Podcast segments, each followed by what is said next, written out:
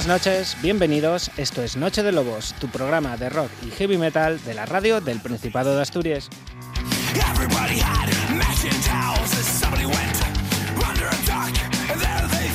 Somos Sara Suárez Rico, que pronto estará con vosotros, y Juan José García Otero.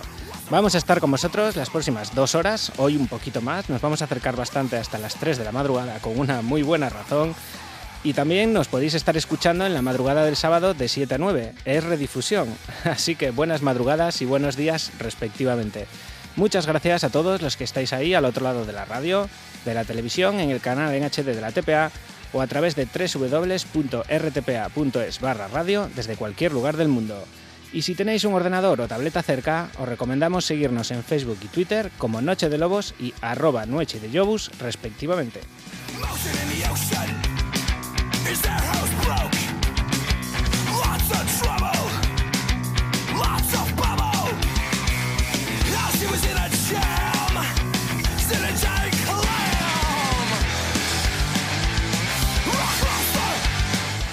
Y si os entra el sueño y no nos podéis escuchar hasta el final, os recordamos que tenéis un podcast en iVoox con todos nuestros programas. El de hoy hace el número 102 y con él comenzamos nuestra tercera temporada. Y no había otra mejor manera que con el grupo asturiano más relevante de los últimos tiempos, Warcry. Hoy tenemos con nosotros a su voz, Víctor García, y a su teclista, Santi Novoa.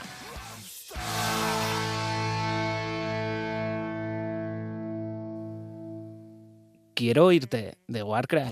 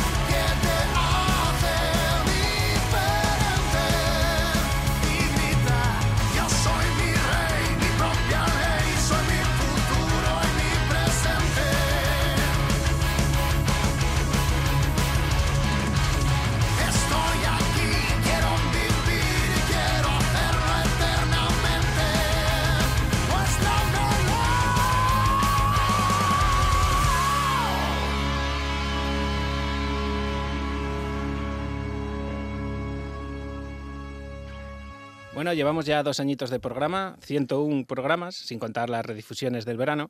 Y esta madrugada, para dar inicio a la tercera temporada de Vuestra Noche de Lobos, no podíamos tener mejor compañía. Santi Novoa y Víctor García de Warcry. Buenas noches, mozos. Buenas noches. Hola, buenas noches. Un lujazo teneros con nosotros por fin y además con un magnífico motivo como es el concierto que daréis el próximo sábado 20 de septiembre en la plaza de la Catedral de Oviedo. Un concierto gratuito, un escenario de lujo, pero ¿va a entrar todo el mundo? Eso tú lo puedes decir que eres de Oviedo. Que va a entrar todo el mundo, dices. Está hablando que sí cabe, que sí cabe toda la gente. Hombre, nosotros lo que esperamos que sí, que, que entren y los que no entren que hagan fuerza por acercarse. Pero esperemos, tenemos muchas ganas de que se llene la plaza de la catedral, ciertamente. Si te pones a pensar, eh, yo vivo dos calles más abajo. Bueno, mi barrio es detrás de la catedral, entonces como es tocar casi en el patio o en el salón de tu casa. Y para, y para la mayoría de, de Warcry, Víctor es de Lugones, que está al lado, Roberto también, pero Rafa y, y Pablo también son de Oviedo, con lo cual imagínate lo que es tocar en tu ciudad. Es costumbre en Noche de Lobo remontarnos a los inicios de los grupos que pasan por nuestro programa. En vuestro caso, la historia de Warcry comenzó hace muchos años, más allá de 2002, ¿no? Más allá, más allá. ¿Cómo y cuándo nació? Hombre, a ver, eh, realmente el Warcry que todo el mundo conoce y, y digamos, el, la, la, propuesta seria es del 2002. Eso está claro, ¿no? Lo que ocurre es que, bueno, ya, ya yo creo que es para hacia el año 96, me parece que fue. Yo creo, bueno, realmente 92, antes. Eh, habíamos, teníamos un grupete de amigos eh, tocando y habíamos puesto varios nombres y al final pues eh, nos decantamos por Warcry, ¿no? Lo que ocurre que, bueno, eh, después de eso, creo que fue en el 94, eh, me llamó Avalanche para tocar la guitarra, Avalanche en aquella época, eh, duré un año, soy así. Eh, luego volví, en el 96 volví a hacer Warcry y pues a los, yo creo que a los dos años, dos años y algo, ellos, Avalanche ya en ese momento, echa, echa a Juan Lozano, al primer, al primer cantante, al, al, cantante del primer disco, y ya me llamaron a mí, ¿no? Y hasta, bueno, hasta el 2002. Pero realmente lo que la gente, porque no hay casi nada hecho, hay una, una demo, nada más. Mm. Entonces digamos que el trabajo serio empieza a partir del 2002 ya pues de otra manera, ¿no? Sois el grupo de referencia de la Tierrinas Tour y nos atreveríamos a decir lo mismo a nivel nacional. Y sois todos asturianos, pero tú naciste bastante lejos de aquí, ¿no? ¿No, Víctor? Bueno, depende de lo que llames lejos.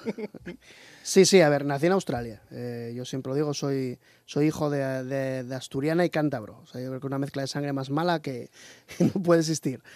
Y bueno, fueron emigrantes, cada uno por su lado, se encontraron allí, se conocieron, eh, estuvieron cinco años juntos y dijeron, bueno, vamos a tener un crío. Y yo estuve dos años allí, por lo cual mi inglés es perfecto.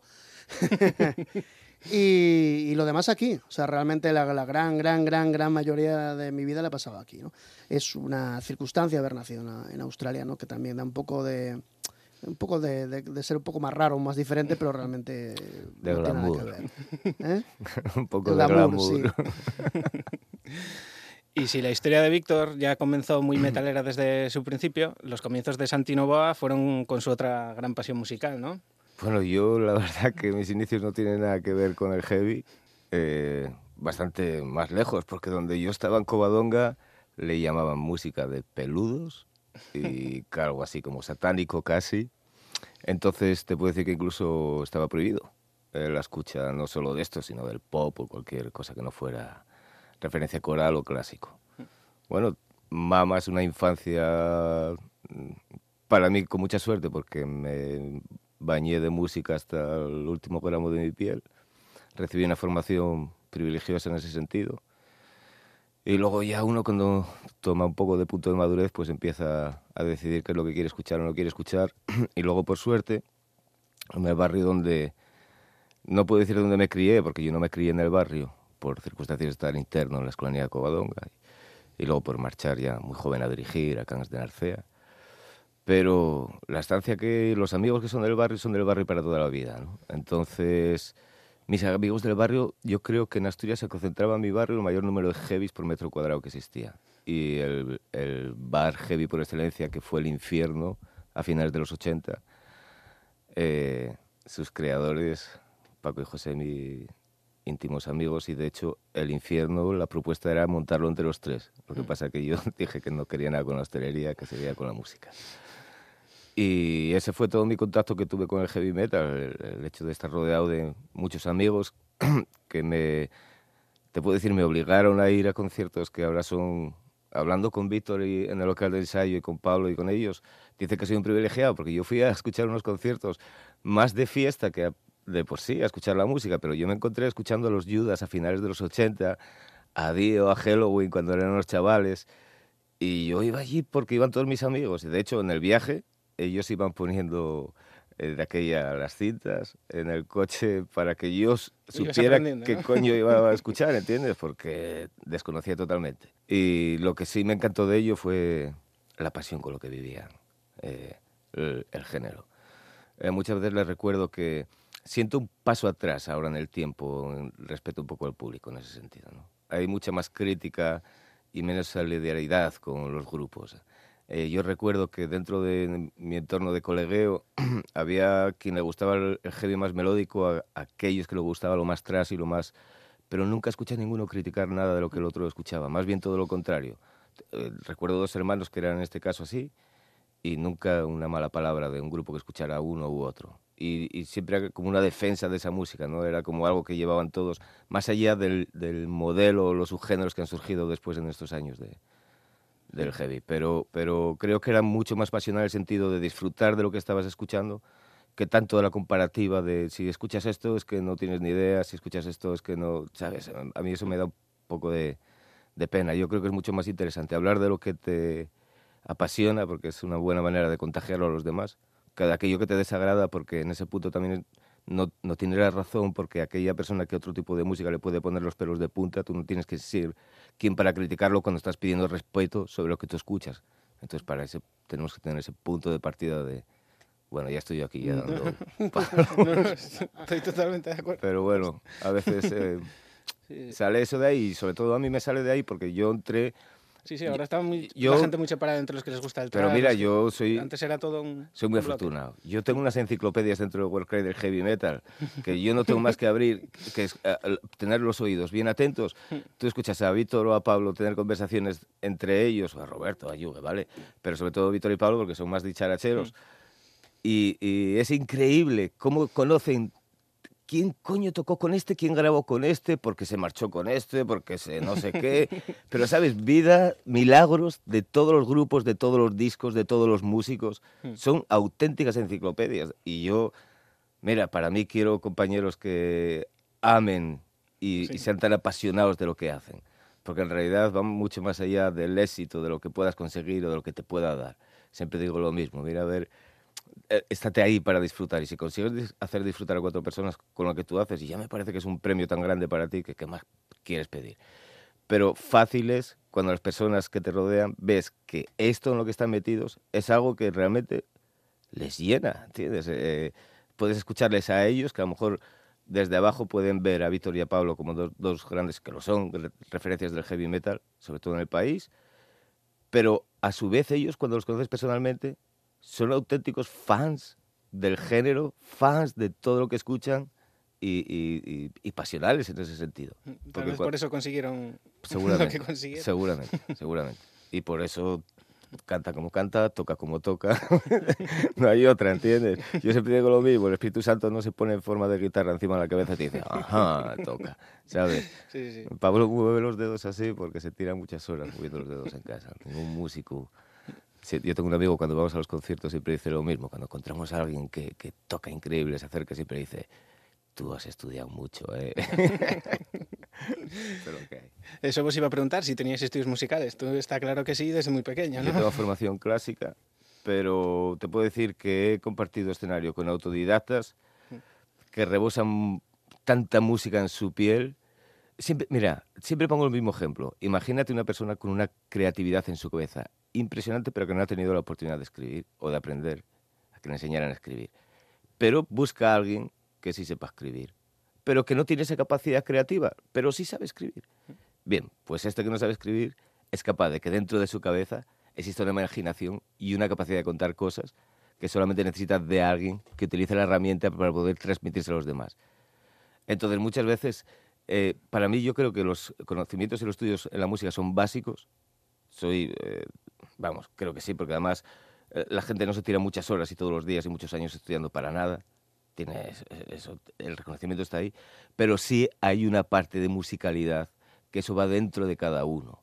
Y, y en este caso hay músicos enormes sin conocimientos musicales, pero no por esto no son unos músicos impresionantes, porque son capaces de sacar de dentro tanta música, que yo siempre digo lo mismo, se valora- yo por eso valoro tanto la creatividad, porque eso es muy difícil, muy difícil. Lo otro es estudiar, estudiar, estudiar, estudiar, pero crear, hmm, tiene que haber algo más, ¿entiendes? Y bueno, nosotros tenemos ahí a Víctor que tiene un ángel dentro que por ahí le dice, vamos para acá, y nosotros lo único que hacemos es colorear lo que él, lo que él dice.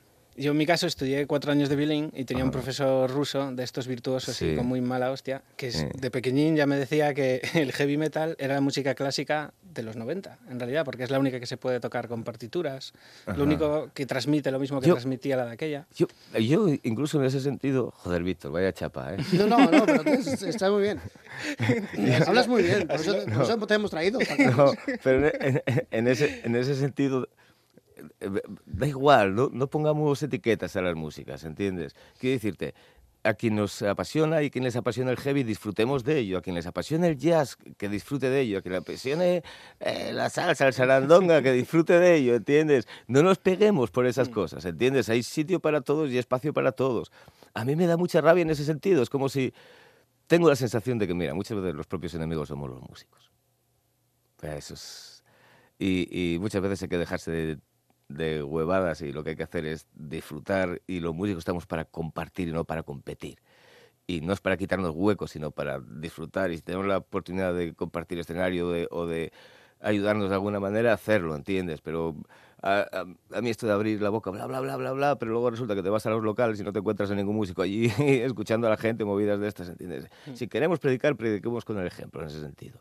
Y luego ya, fuera de etiquetas, ¿entiendes? Simplemente a quien le guste un género, que lo disfrute en exceso y, y- y que viva de ello, que hable apasiona- apasionadamente de ello para que pueda acercar a otras personas que igual no conoce. Mira, yo te voy a decir la cosa más alucinante que seguramente tú no conozcas. Yo no conocía Warcry antes de entrar con Warcry. Mira, te lo iba a preguntar.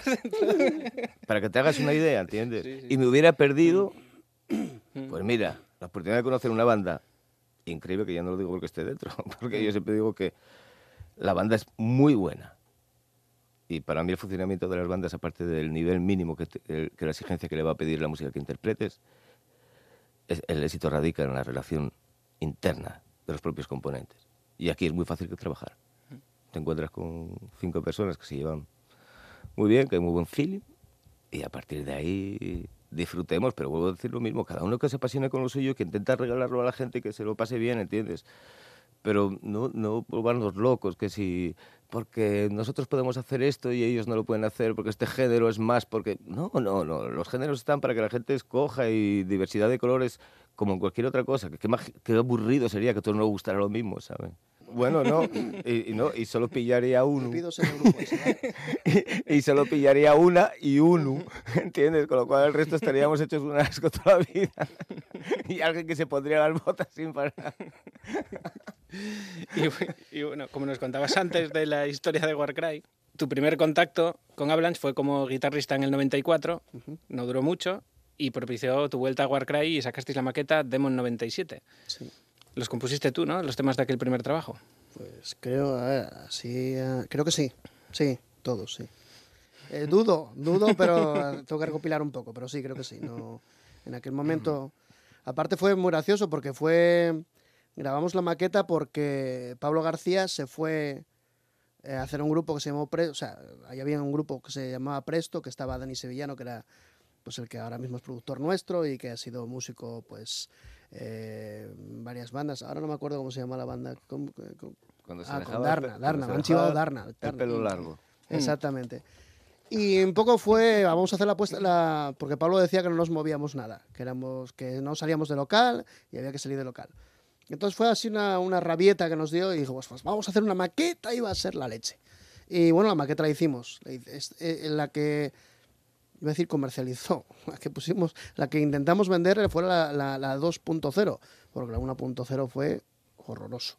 Pero bueno, en aquellos tiempos, era el 90 y pico, había que buscar gente que tuviera algo para grabar, que fuera barato, que fuera rápido, que fuera que quedara bonito y que eh, quedara estilo Iron Maiden, pues gastando 100 euros. Era hmm. más o menos la, la idea. y de aquellos temas, algunos fueron incluidos luego en el primer disco de Warcry. Sí. Eh, si, no me quiero, si no me quiero equivocar, eh, no Want, que como quiero. Eh, Brothers Till the End, como. Bueno, ¿estaba Brothers ahí? No me acuerdo ya. Stand and Fight, que fue Al salir el sol. Y. No me acuerdo más. Va que eran cinco temas, no me quiero equivocar. Pero. Parece que metimos dos. Dos que yo sepa. Si no me equivoco, ¿eh? Es mm. que ahora estoy tirando de meroteca. Yo ahora estoy mirando. Y, yo no sé lo que comí ayer, o sea que yo te aviso. Pero bueno, para, ya que estamos hablando de la historia de Warcry, nada mejor para conocer la historia de un grupo que escucharlo a través de sus canciones. De esos primeros temas, ¿cuál quieres que suene ahora y por qué?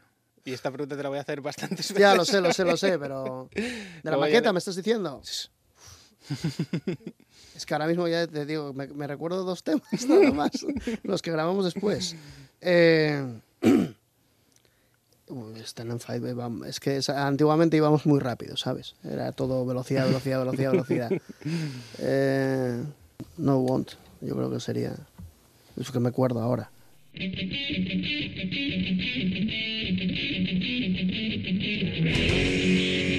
you.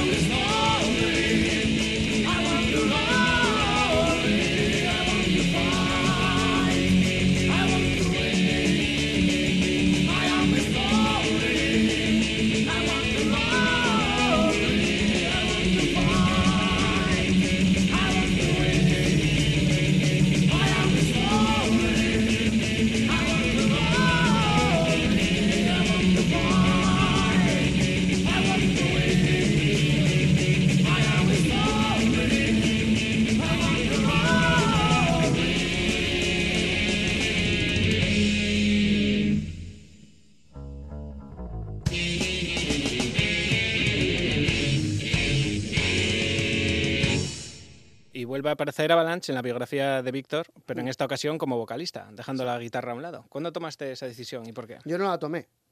O, o sea, eh, eh, espera un poco, espera, espera. Yo creo que sí la tomé. no, no, no. A ver, no tomé la decisión de entrar en Avalanche. O sea, me llamaron. No fue decisión mía. Pero yo creo que, des- que después de. Después de estar tocando la guitarra, yo tomé unos meses de descanso. Lo típico, ¿no? Que dices, no, voy a dejar la música durante tres meses. Me costó muchísimo.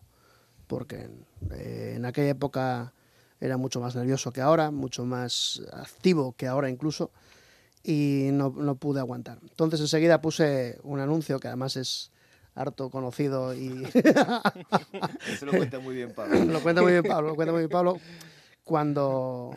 Bueno, pero sí, sí, es el 96 entonces. Sí, sí, Pablo fue con el 96, sí.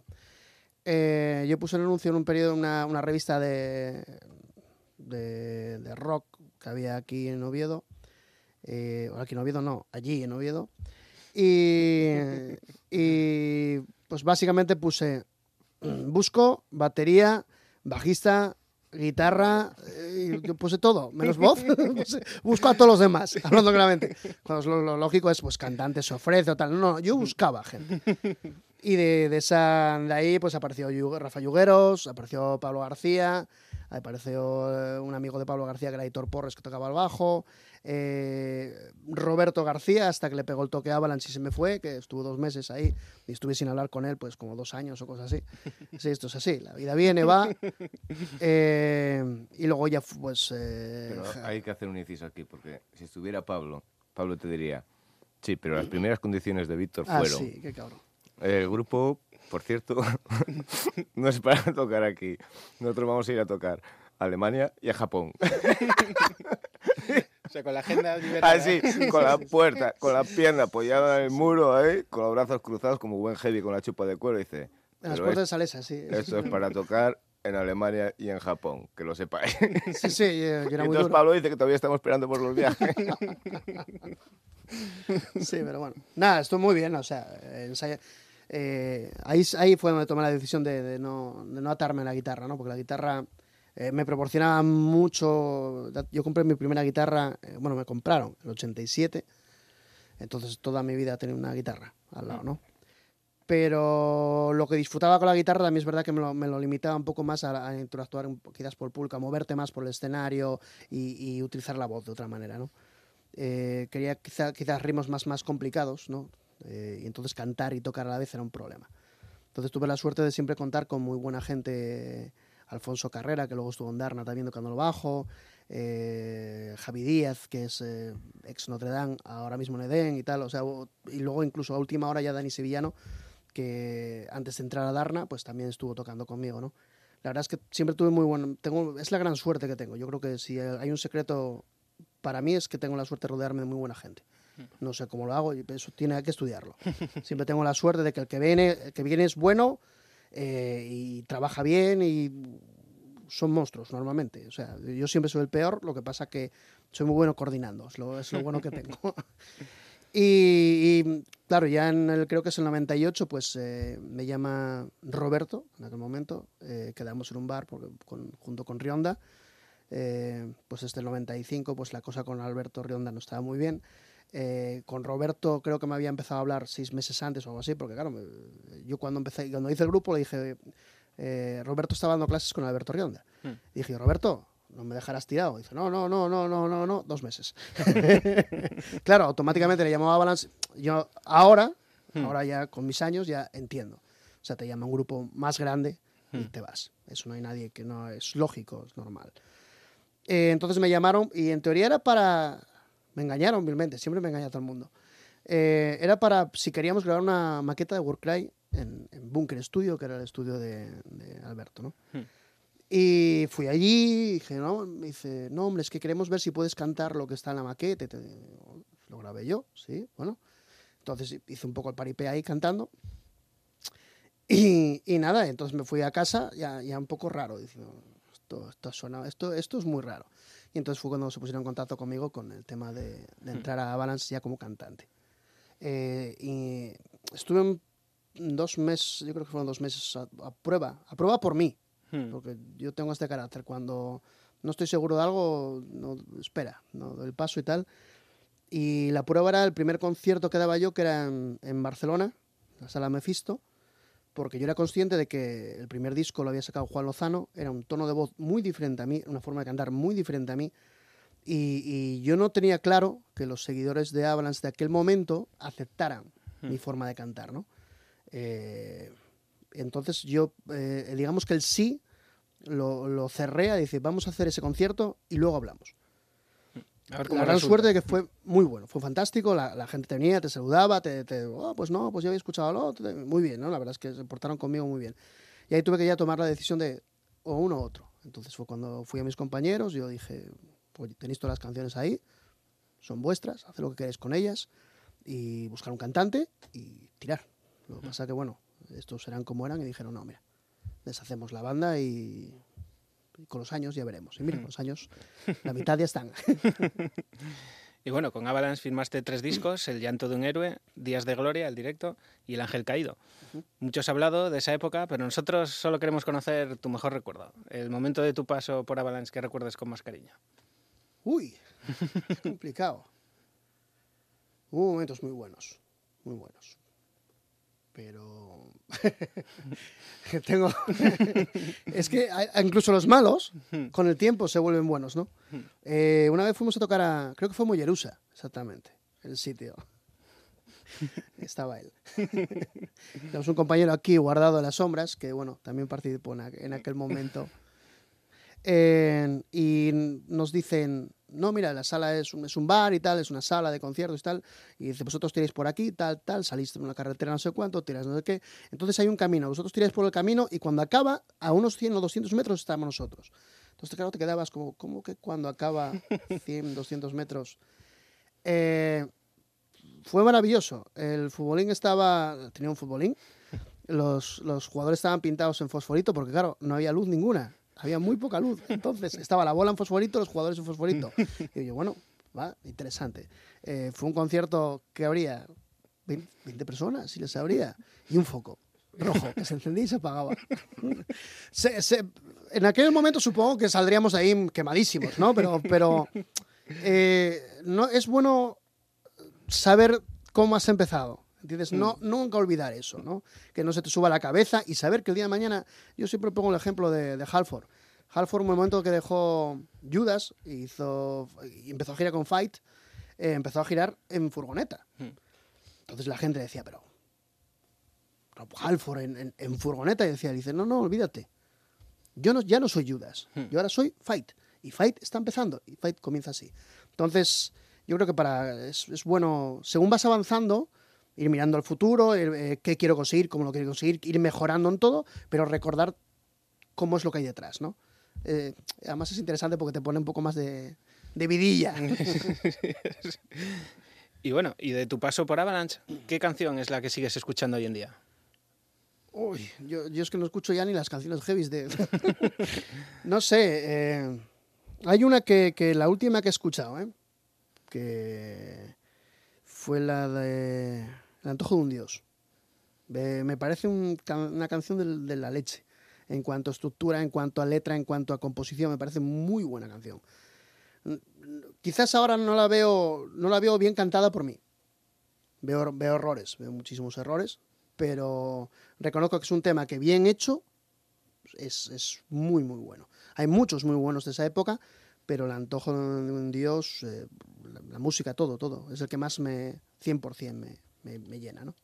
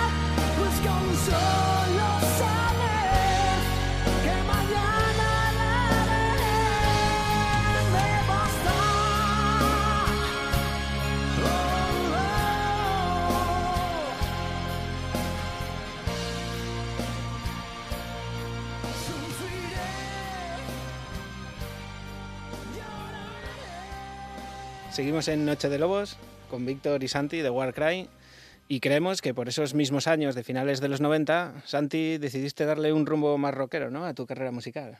Eh, bueno, no.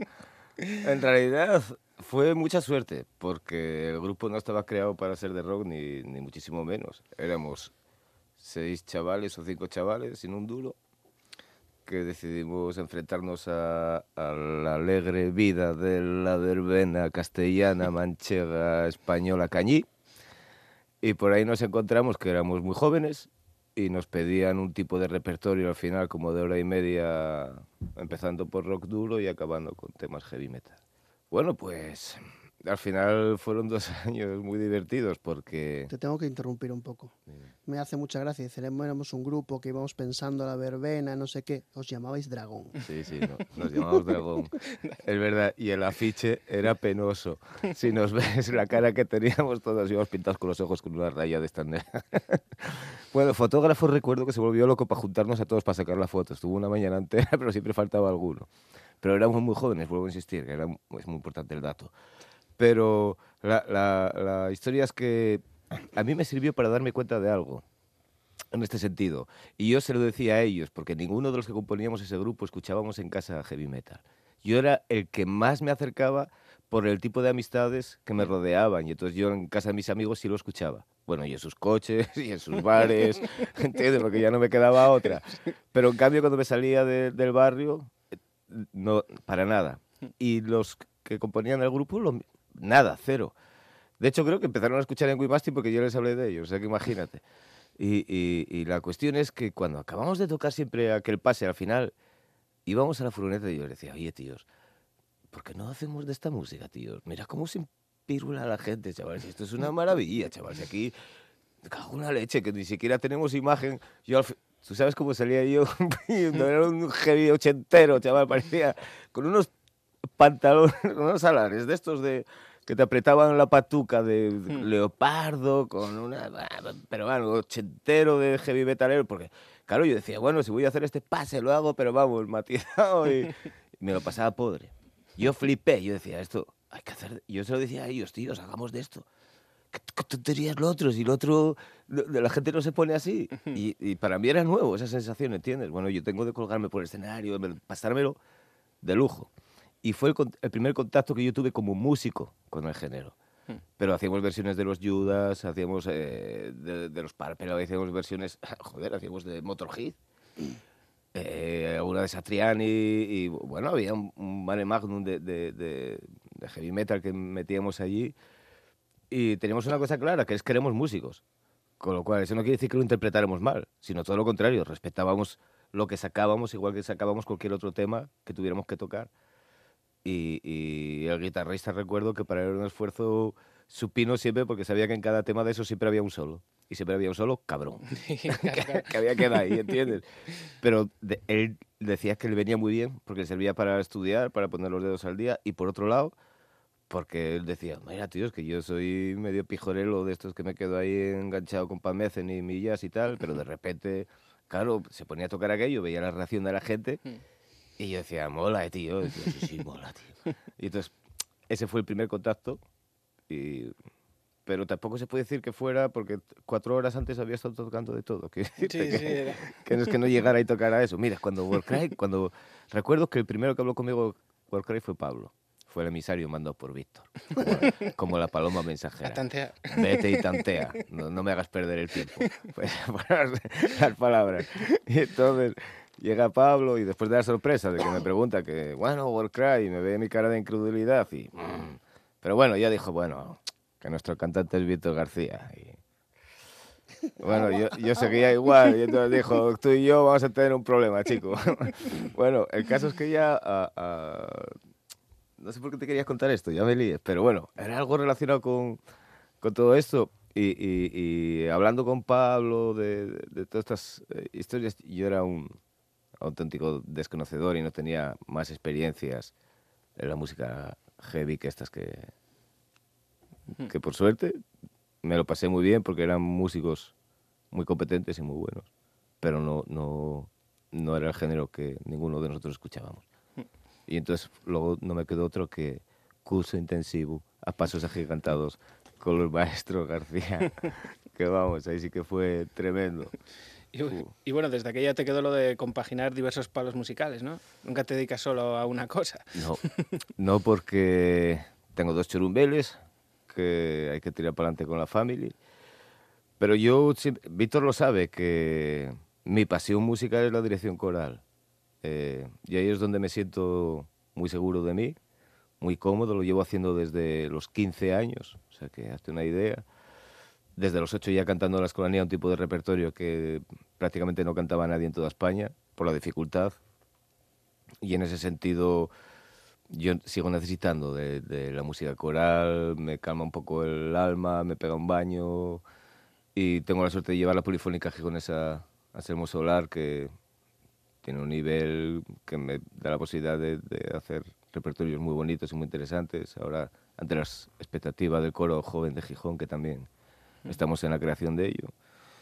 Y luego, como hay que seguir comiendo, pues tengo que dar clases a aquellas personas que quieren ser cantantes o estrellas de la voz. Y las cosas se pueden compaginar, como vimos en la última edición de Los Amas, ¿no? Que salisteis Sí, y aparte- coral y Warcry. Pero claro, es que este tipo de fusiones hermo- Mira, eh, Víctor, que te cuente que el año, hace tres años, cuando cantamos en la plaza de la Catedral de Oviedo, la polifónica gijonesa ya en Gijón tiene un pozo de. A ver cómo digo así que parezca mal. De pijerío, ¿vale? Que son como si fueran elitistas, pero luego los conoces y para nada. Son de esto que la gente le crea etiquetas y, y cree que tal, y luego. Bueno, pues con la polifónica pasa lo mismo. Y yo recuerdo cuando les propuse lo de cantar con nosotros La Nana. Tengo un amigo un compositor que es Rubén Díaz que nos hizo los arreglos. Y bueno, ellos dijeron que sí, ta, ta, pero bueno, tampoco sabíamos cómo iba a reaccionar, ¿sabes? El ambiente, Sí, sí. La, la media edad del coro también es un poco tal. Bueno, estaban tan nerviosos cuando acabó el tema en la Plaza de la Catedral que instintivamente, de los nervios, ponían cuernos. Tú ves a aquellas señoras, aquellos señores poniendo cuernos del subidón que tenían cuando acabó Caro, claro, se encuentran un mogollón de peña gritándoles con un subidón de la hostia y, ¡fua! y ellos ahí acababan y no sabían cómo reaccionar, ¿entiendes? Y, ¡guay! con las manucas ahí. Pues eso, mira, aunque solo te regale esos momentos de felicidad, Hmm. ¿qué quieres más? ¿Entiendes? Date cuenta que la gente que canta en los coros lo hace por, por amor. No hay más recompensa y más que, que el aplauso de un concierto que puedas dar, igual en la parroquia que de tu casa o, o algún concierto que te puedas ir por ahí. Y entonces juegas y trabajas con la ilusión de muchas personas, ¿entiendes? Y toda su voluntad. Pues ofrecerle y, y tener la posibilidad de, de que disfruten de esto, como los premios AMAS, creo que fue muy bonito la nana que hicimos con, en acústico con Pablo y con Víctor. Creo que a las personas que allí estuvieron les gustó muchísimo. Y, y- y de esa manera también estás diciendo que todo es compatible. Hmm. Y si le pones un poco de gusto y un poco de calidad, eh, a nadie le va a parecer mal, ni que el chico tenga el pelo largo, tenga el pelo corto. Si lo que escucha es algo que es muy agradable, y en este caso lo era, y estaba trabajado bastante bien, con mucho gusto. Pues fantástico. Bueno, damos fe. Bueno, lo pueden ver en vuestro canal de YouTube, cualquiera que no lo haya visto y nos esté escuchando. Sí, es verdad. Y bueno, pasito a pasito cambiamos de milenio y recién comenzado el siglo XXI, en 2002, y tras salir de Avalanche, Víctor, junto al batería Alberto Ardines, retoman la historia de Warcry. Esta vez para no parar. ¿Cómo fue ese renacimiento? Eh, duro, duro. Iba a decir que cuando cambiemos otra vez de milenio, que cuidado. Nos No, volve- pero sí, volveremos. será peligroso ya. No, no, eh, fue duro, fue duro porque eh, la circunstancia quizás no, no, no fuera mejor. No había, no había muy buen ambiente en aquel momento, había muchas, muchas ideas por cada una de las partes de los componentes de Avalanche. Eh, digamos que había un compositor fijo y firme que era Alberto Rionda, cosa que todos respetábamos, lo teníamos muy claro. Él era el creador, era el líder del grupo y la que hacía las canciones y, no las hacía mal, lo cual era lógico. Pero había más, más iniciativas por, por, por otras partes, entre ellas la mía, ¿no? Entonces fue cuando Alberto me comentó, oye, ¿por qué no, no hacemos algo paralelo, paralelo a Avalanche sin, sin, sin perjudicar a Avalanche, que era lo que estaba funcionando? Lógico. Eh, pedimos, hablamos con todos, colaboraciones, eh, eh, algunos di- dijeron, no, no, yo no tengo tiempo y tal, pero incluso nos prestaron los instrumentos. Fran Fidalgo nos dejó el bajo para grabar el bajo, etc, etc. Entonces ya teníamos el proyecto ahí y ya notabas un poco de tirantez, ¿no? Dice, ¿pero qué estáis haciendo? Y yo, no, no, es, es un no, no hay banda, somos este y yo, o sea, no hay más. Pero bueno, al final desde, desde el entorno, o sea, desde Avalanche, pues se tomó la decisión de prescindir de tanto de Alberto como de mí. Eh, nos pilló un poco por sorpresa, un poco bastante, un poco bastante además. Eh, pero bueno, la, la- la charla, vamos, duró lo que tuvo que durar. Eh, con las cosas claras dijimos, pues, eh, bueno. Yo lo único que dije en aquel momento fue porque había- habíamos creado un sello todos. Y dije, vale, pues si no estoy en el grupo no quiero estar en el sello. A mí sácame de aquí y tal. Que quedó en nada. Luego, años después, pues tendríamos mo- movida precisamente por, por estas tonterías. Eh, y nada, pues fuimos a- al local que tenía yo, fue Alberto y yo, y bueno, ¿y ahora qué hacemos? Dice, pues claro, hasta aquel momento aquello era proyecto. Proyecto, no, no había ni nombre de grupo, no había nada. Y ya teníamos casi todo el disco acabado, ¿no? La verdad es que nos, nos quedó un poco así y pues yo supongo, nada, supongo que por la tarde noche estuvimos de bastante mal humor, pero luego ya no arrancar. Hay que hacerlo tal, entonces Alberto me dice, bueno, ¿y qué nombre le ponemos? Entonces yo dije, hombre, si no te da más, si te parece bien este y tal, Hmm. dijo él, vale. Había, es lo bueno que teníamos Alberto y yo, que no, para esas cosas no nos comíamos mucho el tarro. Y si, si, le si me gustaba lo que él decía o le gustaba lo que yo decía, lo hacíamos. Hmm. Y ahí pusimos Warcry, al disco lo llamamos Warcry, y, eh, y tenía, eh, eh, Avalanche trabajaba con, con Avispa en aquel momento, Avispa Music, que era de Madrid. Nosotros contactamos con ellos, dijeron que encantados, que fantástico, viniendo de donde veníamos, que pues, era, una- era un extra. Hmm. Y nada, y probamos. La verdad es que a nivel de, de, de público el, el seguimiento fue muy grande. Eh, la verdad es que sí que notamos, ¿no? Es decir, el apoyo de, pues, de la gente, ¿no? Te- vuelvo a decir, es como si es como cuando Bruce Dickinson deja Maiden o Halford deja tal. Eh, tú vas a tener una, una gente que has ganado con el otro grupo que, que te va a seguir, ¿no? No quiero decir que dejen los dos grupos, puedes estar escuchando los dos Sí. grupos, pero bueno, vas a tener ese tanto ganado que es Hmm. lo que hay. Y la verdad es que nos fue muy bien. Fue, fue complicado, luego hubo que buscar gente. Habíamos pedido la ayuda de dos guitarristas, Pablo García, que lo conocía ya desde el año... que estaba- había hecho otro nuevo grupo, era Relative Silence, así en- de toques eh, progresivos. Eh, Álvaro Jardón, que también estaba, había estado en la última etapa de, de- del- de ese segundo Warcry, antes de entrar en Avalanche. Y, y- y Fernando Mon, que también, bueno, lo conocía ya en el 94 tocaba el teclado, o sea, que lo conocía de, también de, Sí. de gente de hace mucho tiempo y sabía que tocaba la guitarra muy bien. Entonces, en los solos así más complicados que hay en el disco, eh, lo grabaron ellos dos. Ya cuando, cuando vimos que íbamos a quedar como banda, fue cuando ya les tanteamos. Dijimos, oye, ¿qué os, os viene bien? ¿Os qué os parece? ¿No tal? No sé cuánto. A todos les pareció muy interesante, ¿no? Más que nada porque vieron un poco la respuesta del público. Dijeron, bueno, este grupo parece que, que tiene un apoyo, por lo cual es interesante. Tardamos mucho más en teclista. Teclista nos costó, yo creo que fueron seis meses encontrar teclista. Al final apareció Manuel Ramil desde Galicia, que era, era un inconformista, era un, un hombre que había hecho, un había hecho grupos y los, le fallaba todo. Entonces llegó con nosotros y llegó muy, muy serio, muy marcando y tal, pero digamos que le gustó, ¿no? Dijo, vale, con esto sí puedo hacer algo. Y, y muy bien, y así, así empezó, o sea, la historia. Así empezamos a, a ensayar, mucho ensayo, mucho ensayo, mucho ensayo, mucho ensayo, eh, perfeccionando muchas cosas. Fernando Mon, por ejemplo, venía a tocar en casa. Era muy bueno, pero tocaba en casa. Entonces, pues era lo que era aclimatarse a tocar con todos, que no tardó nada, eh, pues eh, unificar, porque eso es una cosa muy importante. Puede haber, y, para, y aquí está Santi que lo puede decir, eh, toda la gente que toca una orquesta son maestros, pero hay, tiene que haber un director de orquesta. Hmm. ¿Por qué? ¿Porque lo van a hacer mal? No, no, porque alguien tiene que marcar una pauta o alguien tiene que, que- que sincronizarlos a todos, ¿no? Y eso lo, fue lo que estuvimos trabajando los primeros años, por eso eh, en vez de optar por salir al directo, lo que hicimos fue una estrategia que funcionó en ese momento, luego no puede no funcionar jamás, que fue grabar otro disco. ¿no? Y por eso sacar el sello de los tiempos, creo que fue en diciembre. Hmm. Entonces, por eso. Y, y tuvimos mucha gente que nos dijo, pero si sacáis disco, ¿cómo no giráis? Yo era consciente de que giraríamos con, con, con 45 min- minutos o media hora. O sea, sería ser telonero.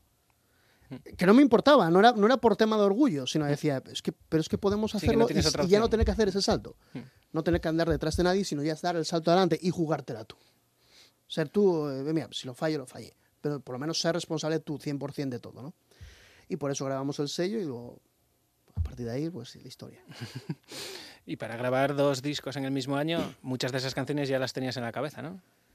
Lo bueno que hay del primer disco es que el primer disco no está grabado, o sea, no está pensado en un año, está pensado en muchos años. Eso es lo, lo bueno de, de- Yo hacía muchas canciones y tuve el privilegio o la suerte de poder... Pasa en muchas bandas, ¿eh? el primer disco suele ser un discazo, más que nada porque son la recopilación de las mejores canciones de, de- de- hasta que llegaron ahí. Entonces son a lo mejor cuatro años de trabajo en el que tú coges diez temas que son lo que tú consideras que es lo mejor. Eso es una maravilla, ¿no? Eh, eh, luego, luego, ya para el segundo disco no tenía tanto, no había tanto material, sí que recuperé alguna cosa, pero sí que tuve que hacer alguna canción nueva, ¿no? Y, Pero mm, como estabas entre nervioso, enfadado y con muchas ansias, yo creo que, que el nervio te hace, te hace sacar ideas, ¿no? Sacar cosas y crear canciones. Eh, digamos que no, no, me, no me gusta emplear la palabra artista porque no, no me lo considero, pero casi todas las grandes composiciones, creaciones, tanto de, de pintura, tal, son en lo- los momentos más, más fuertes, más álgidos, ¿no? Eh, Mozart con la muerte de su padre, eh, pues yo qué te podría decir, pues, en pintores también, sus años oscuros. eh, yo creo que son momentos de mucha movilidad emocional y es en la que, te- en la, en la que la creatividad está a flor de piel. ¿no? De esos dos discos, ¿cuál es el tema? ¿Qué quieres que suene ahora y por qué? Madre de Dios. Yo creo que tú mismo. Tú mismo, eh, creo que es el. Además, es el. eh, podría haber dicho Gano yo también, podría decir Capitán Lawrence, podría decir muchos temas que se están tocando ahora, incluso, ¿no? La verdad es que tuvimos muy buena suerte con, la- con los temas. Ya no con el sonido, que yo, claro, con los años hemos ido mejorando sonido, pero sí que te das cuenta que cuando un tema eh, conecta o funciona bien con la gente, da la sensación de que la gente no se preocupa de cómo suena. Siempre, eh, Sí, lo que- le llega y punto. Sin embargo, tú como músico sí te preocupas de cómo suena, ¿no? Entonces sí que vas notando, uy, ya tengo muchos amigos en bares que no suelen poner Warcry. Dicen que eh, para no fastidiarme, pero cuando lo pone me ponen el primer disco o algo así, digo, y claro, yo de, man- de mano oigo la canción, casi no la reconozco y luego digo, "Oh, uy, no pongas esa, hombre, pon algo más moderno que suena mejor.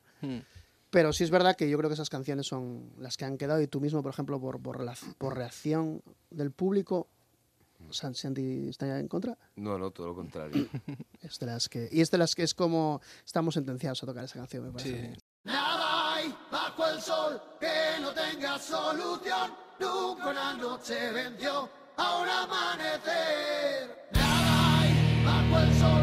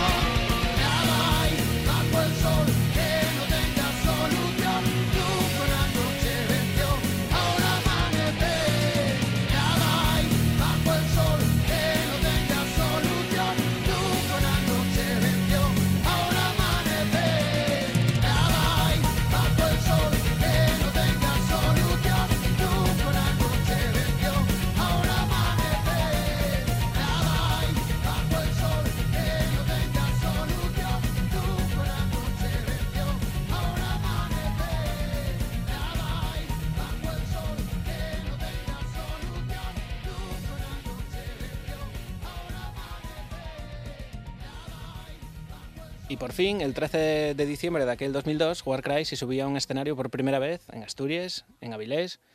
No erais unos novatos, pero algo temblaron las piernas, ¿no? Eh, temblaba, mu- temblaba mucho.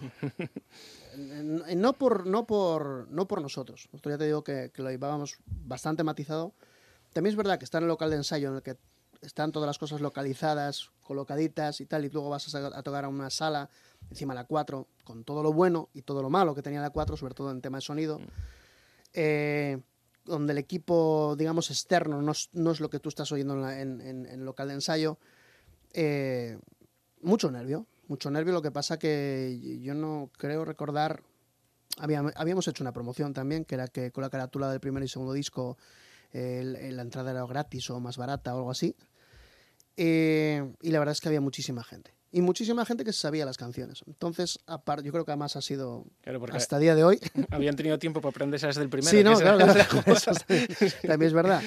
Eh, la verdad es que eh, esa sensación de público, que ya tenía un poco de Avalanche, no vamos a negarlo, ¿eh? Eh, ha perdurado hasta, hasta hoy. En aquel momento, quizás a los a, a Ardines y a mí, que ya veníamos de, de un grupo así un poco más fuerte, pero a todos los, a todos los que estaban conmigo no, no lo habían visto. O sea, eh, el salto cuantitativo y, y cualitativo era enorme. O sea, de, de tocar en un bar a tocar en una sala Claro, llena. claro. O sea, de una cosa en la que vas en coche a 5 kilómetros de casa, a Avilés, o luego lo que ya vino después, ¿no? Y encima, pues te en autobús. Que eso era como, "Uy, va los Maiden en autobús. No es el mismo, pero no, pues yo creo que, que donde más, que a, lo- a los que más impresionó fue a los que estábamos poco con nosotros, ¿no? El- el- a mí no tanto porque no, eh, ya lo había un poco visto y porque, bueno, la reacción del público, pues más o menos deseaba esa reacción, pero nunca lo sabes. Eh, todo el mundo da por seguro, nada, vosotros joder, vais a ir aquí y va a ser así. Yo no tengo claro, no tengo claro. Como hemos estado, bueno, no, no me voy, que me lío, me pongo, ya a Portugal, adiós. ¿Y guardáis algún recuerdo, alguna anécdota de ese primer bolo o de vuestro primer festival, el Metal Christmas en Madrid, que fue de, Yo, yo de del Metal? Christmas sí. Sí, sí. Además ahora voy a rajar de Pablo que no está. Eh, Pablo se pasó todo el concierto en el sitio, con los pies juntos, mirando al infinito. Cualquiera que lo haya visto en los últimos 10 años diría, no te creo. No, es- no, porque no es Pablo. No es Pablo García ese. Pero el problema es que en Avilés la impresión fue fuerte, pero estás en Avilés. Hmm. El segundo, que fue el Metal Christmas, estás en Madrid, estás en una sala mucho más grande y estás compart- compartiendo con Darmur, creo que estaban, y unos cuantos grupos a los que relativamente seguíamos. Mm. Entonces la presión eh, para, para, para- yo creo que para todos, lo que pasa que pa- para Pablo, su- siendo su carácter mucho más eh, nervioso, mucho más tal, yo creo que fue el que más me impresionó, ¿no? Porque sí que le vi muy, muy nervioso, muy voy a tocar, tengo que tocar, debo tocar, no me muevas, no me tal. Pero eh, hubo, yo qué sé, habría muchísimas más, ¿no? Lo que pasa que era todo nervio. Realmente era nervio porque estabas en la, en la primera gira, estabas un poco tanteando a ver cómo iban las cosas. En aquel momento no llevábamos nuestro técnico de sonido, no llevábamos técnico de luces, eh, cada concierto era el show del humor, podrías, eh, podría irse una torre de sonido, podría, eh, una vez en Valencia nos tocó un DJ a la mesa de sonido que estaba, yo miraba para él y estaba todo el rato con los fades arriba abajo y digo, digo, "Es- ¿qué hace? No hay tanta creatividad ahí fuera como para hacer eso. Eh, de todo. Nos, eh, nos ha pasado desde cinco minutos antes de empezar un concierto a aparecer un hombre con un estañador, a estañar ahí una torre. Eh, las luces, eso. al fin, cuando ya teníamos técnico de sonido, nos dimos cuenta que hacía falta un técnico de luces cuando vimos que a veces era blanco, oscuro, blanco, oscuro. Y esto, esto es la feria de mi pueblo. Entonces, eh, todo, todos los cambios que ha habido ha sido porque nos ha obligado un poco el entorno. Y bueno, una gira de un año de presentación de Warcry como banda, con dos discos bajo el brazo, pero eso era poco para vosotros. Y en medio de la gira os pusisteis a grabar el tercero, Alea Jactaes. Sí. Los primeros años de Warcry, dedicación absoluta, ¿no? Yo creo que era. En el tercero, además, en lo que confluyen muchos. eh, se ve en el, disco, ¿no? Eh, eh, participa muchísima gente. Manuel Ramil entra directamente, Álvaro Jardón hace una canción, Pablo García. digamos que fue como todos a una, ¿no? Yo sé que el hay muchos públicos que dice que para él es el mejor disco. Para, yo sé que físicamente o mentalmente para grupo fue un desgaste terrorífico. Terrorífico, porque lo pensábamos hacer de una manera, no nos gustó cómo iba, fuimos cambiando a, la mitad. Eh, eh, medio álbum está grabado con, por Ardines, otro medio álbum está grabado por mí. Eh, era un poco locura ¿no? a la hora de trabajar. Y fue el disco donde más, más, más eh, creatividad se volcó, pero donde más desgaste hubo para la banda. Yo que eso es algo que la gente no sabe, pero, pero a, parte, a la parte interna sí que hubo, hubo muchos problemas porque eh, cada compositor, eh, sobre todo cuando llevas pocas composiciones, o sea, cuando ya has hecho más tu trabajo, sabes que, que todo es una negociación. Nadie va a hacer, nadie va a tocar la batería como tú quieres, ni, ni tocar la, la guitarra como tú quieres, ni sabes que tienes que sacrificar un poco, ¿no? Eso, claro, eh, temas, por ejemplo, Pablo García, que es mucho más metódico, o Manuel, que también era de ese estilo, era más complicado, ¿no? Decir, no, es que yo quiero y te dice, pero date cuenta que no, no, no funciona, no lo podemos Sí. hacer así, ¿no? Entonces hubo mucho, mucho roce, mucho roce. La verdad es que salió, luego salió un disco que, que, que quedamos muy contentos al final, que de- defendimos mucho y que, bueno, todavía seguimos tocando canciones de él. Eh, pero yo siempre matizo el, el- el tema del, del desgaste. Y quizás es también quizás lo que tú dijiste, ¿no? Que eh, entramos, enseguida entramos al. Porque habíamos. El 2002 empezamos a girar, yo creo que. 2003 eh, me- y el disco salió en 2004. O sea, Mm. la verdad, la velocidad quizás fue un poco excesiva ahí, ¿no? Quizás pecamos un poco de, de querer hacer mucho en poco tiempo.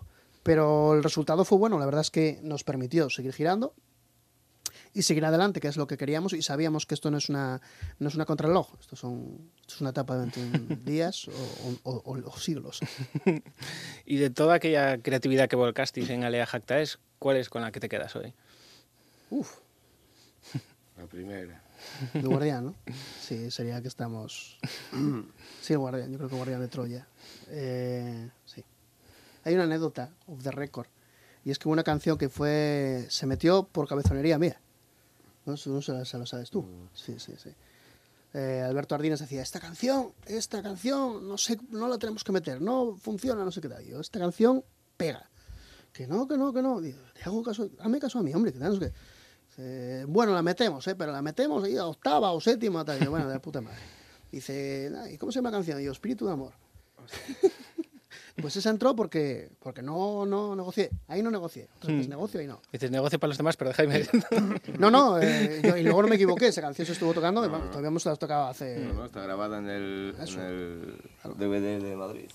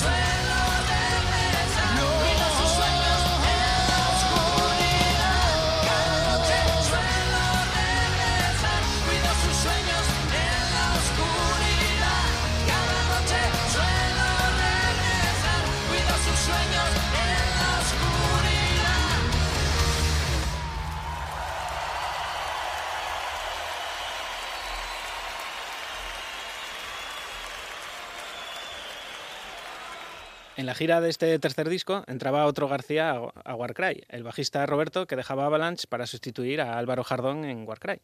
Y se iba perfilando la alineación actual de la banda. Normalmente, siempre eh, que entra un nuevo miembro en Warcry, hacéis una especie de casting. Tienen que llegar muchas solicitudes, ¿no? No, con, con- con Roberto hicimos un poco trampa. Eh, eh, Álvaro Jardón era un, gran bajista. Además, tenía, el, tenía la gran suerte de, de- de conectar muy bien con el público. Eh, bueno, todavía, to- siempre, siempre en todos los grupos que ha hecho, la verdad es que siempre no ha habido nadie que haya dicho, es malo. No, es bueno. Entonces, era complicado. Lo que pasa que, bueno, él eh, bueno, tomó esa decisión en ese momento. Él estaba estudiando química, además. Él tenía una, una presión importante en casa para estudiar, para acabar los estudios.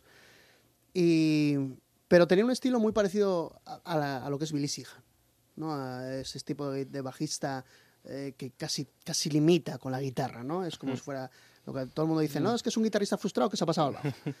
Y yo quería un bajista. Yo quería A más B más C más D. Entonces yo sabía que Roberto es un rítmico cerrado, como, como quizás soy yo eh, a la guitarra, y sabía por dónde se iba a com- comportar con el bajo, ¿no? Eh, no era su instrumento principal, por lo cual hablamos con él y dijimos, oye, ¿qué te parece hacer- eh, pasarte al bajo y tal? Eh, hizo, al principio no lo vio claro, dijo, espera, esto, yo tengo, esto es otra, esto no es el mismo instrumento, es otra historia. Pero yo le conté, decía, mira, yo lo, yo lo que necesito de ti es lo que, lo que haces con la rítmica, lo que haces con la guitarra, que es hacer un apoyo y cuando, cuando vayas soltando, pues hacer una figura, que es normal, que se puede hacer, ¿no? Pero básicamente es ir con la batería, no ir un poco jugando entre batería y guitarra, no, no, ir con la batería. Eh, hicimos nada, eh, lo- todo lo arreglamos eh, ensayando. Nosotros ensayamos, bueno, sí, sí recibimos eh, Gorka Alegre, por ejemplo, nos mandó un contacto, el que estaba con Barón. Hmm. Lo que pasa que estaba muy lejos. eh, nosotros lo basamos mucho en el ensayo y claro, él al ensayo no, no podía venir. No sé si él es de Logroño, si no me equivoco. Entonces eh, podría mejor venir una vez a las- al mes, ¿no? Para, para concretar. Y nosotros no, necesitábamos a alguien que estuviera allí que ensayara. Nosotros ahora estamos cuatro días también muy libre, ¿eh? hablamos mucho, preparamos cosas, cambiamos cositas, pero no es... No, pero bueno, son cuatro días a la semana allí. Pero son, hor- son horas de local.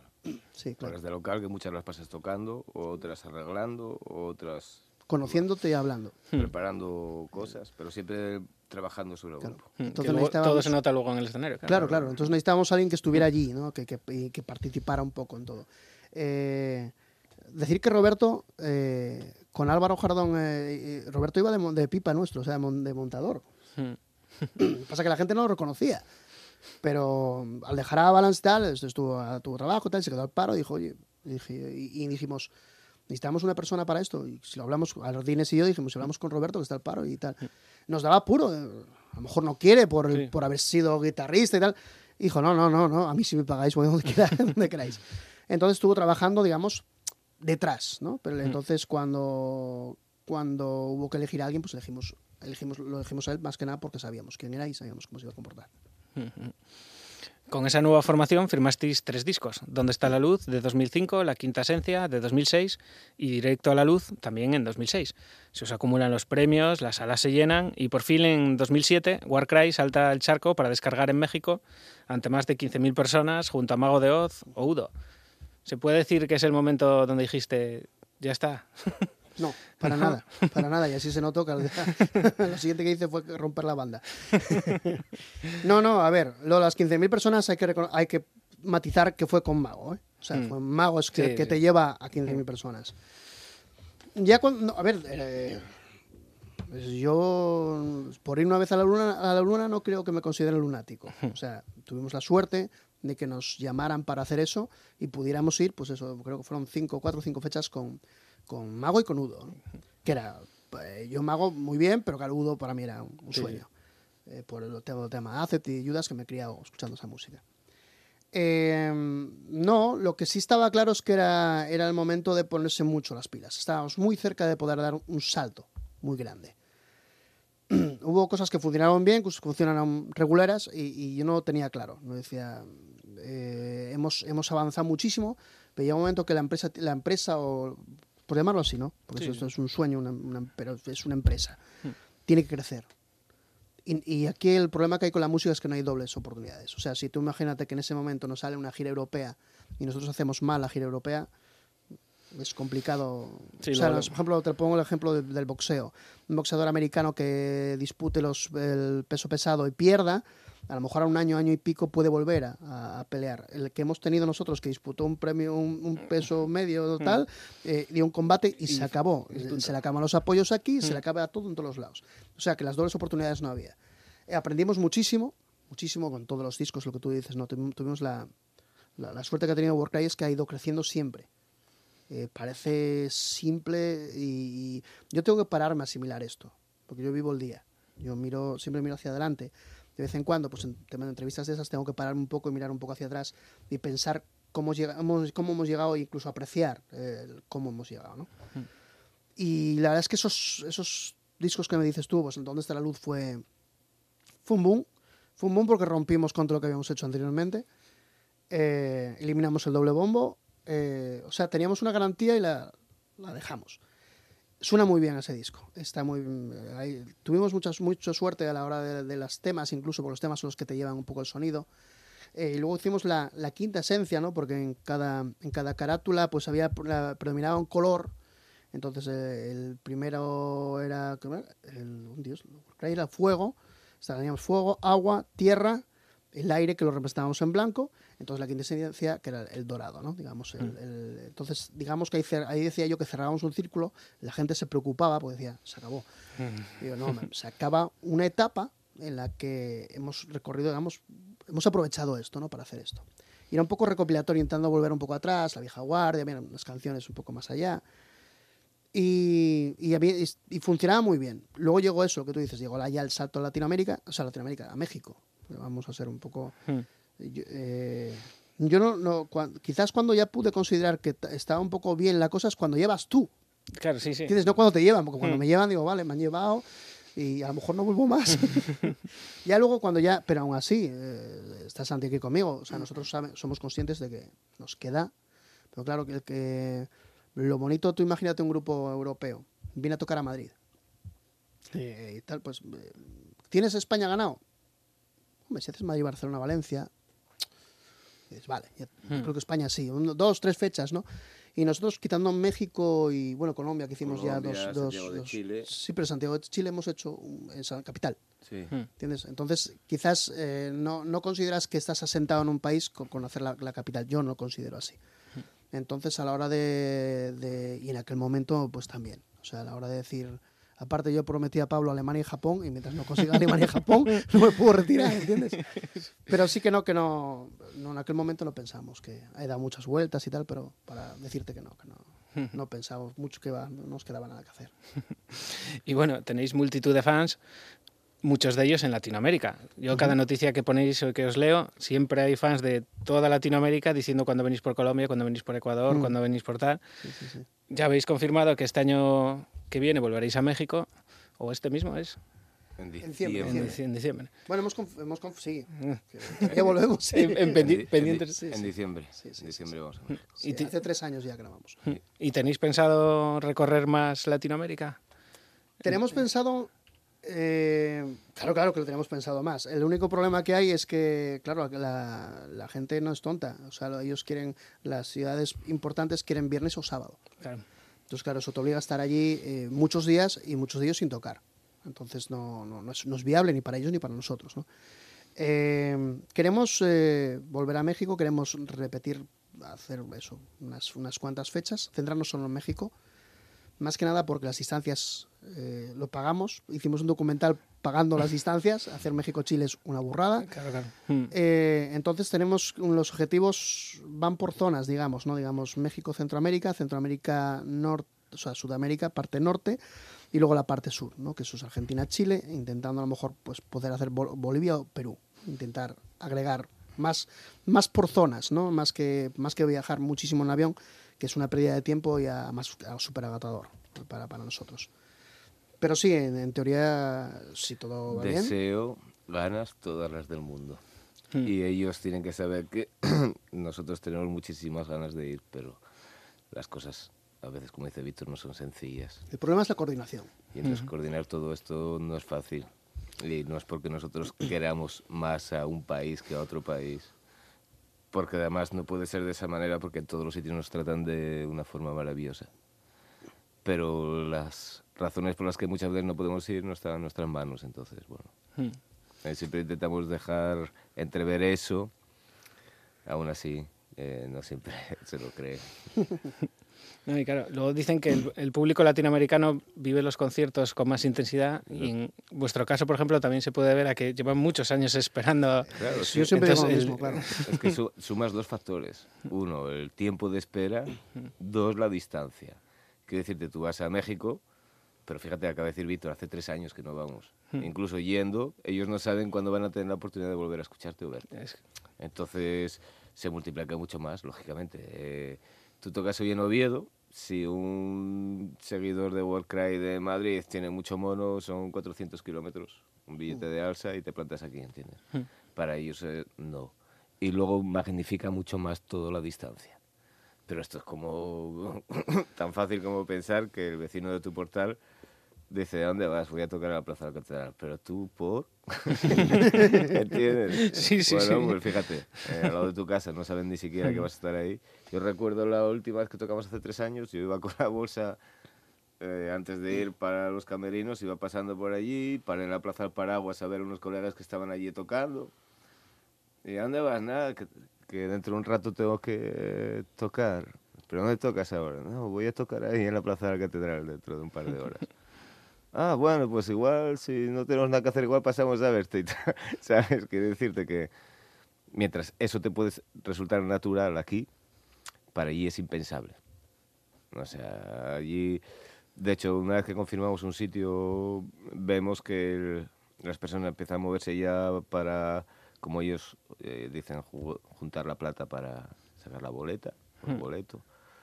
Y, y se movilizan, lo viven con una pasión. A mí me recuerda lo que te contaba antes de cuando yo era chorbete y, 20 y- años antes y- aquí. y- y lo vivía con mis colegas del barrio. Antes este tipo de conciertos, cuando yo te hablaba que íbamos a ver a los Judas o a estos, íbamos al País Vasco a verlos. No podíamos verlos en Asturias porque aquí no los traían. Podías ir a Madrid, a Barcelona o al País Vasco. Nosotros siempre nos quedaba más cerca, o Bilbao o San Sebastián, allí era donde íbamos. Pero recuerdo los, el mes antes, desde que se confirmaba que ya venían, que ya se sabía que había posibilidad de conseguir la entrada. El hecho de conseguir la entrada, porque de aquella no había internet ni estas movidas, con lo cual tienes que conseguir algún colega del País Vasco que te la sacara para esto, no sé qué más. El tenerlas ya, las reuniones que teníamos en casa para ir a ver ese concierto, el juntarnos para ver cómo nos organizamos para viajar, era ya solamente el hecho de todo lo que acontecía alrededor del concierto y era una fiesta.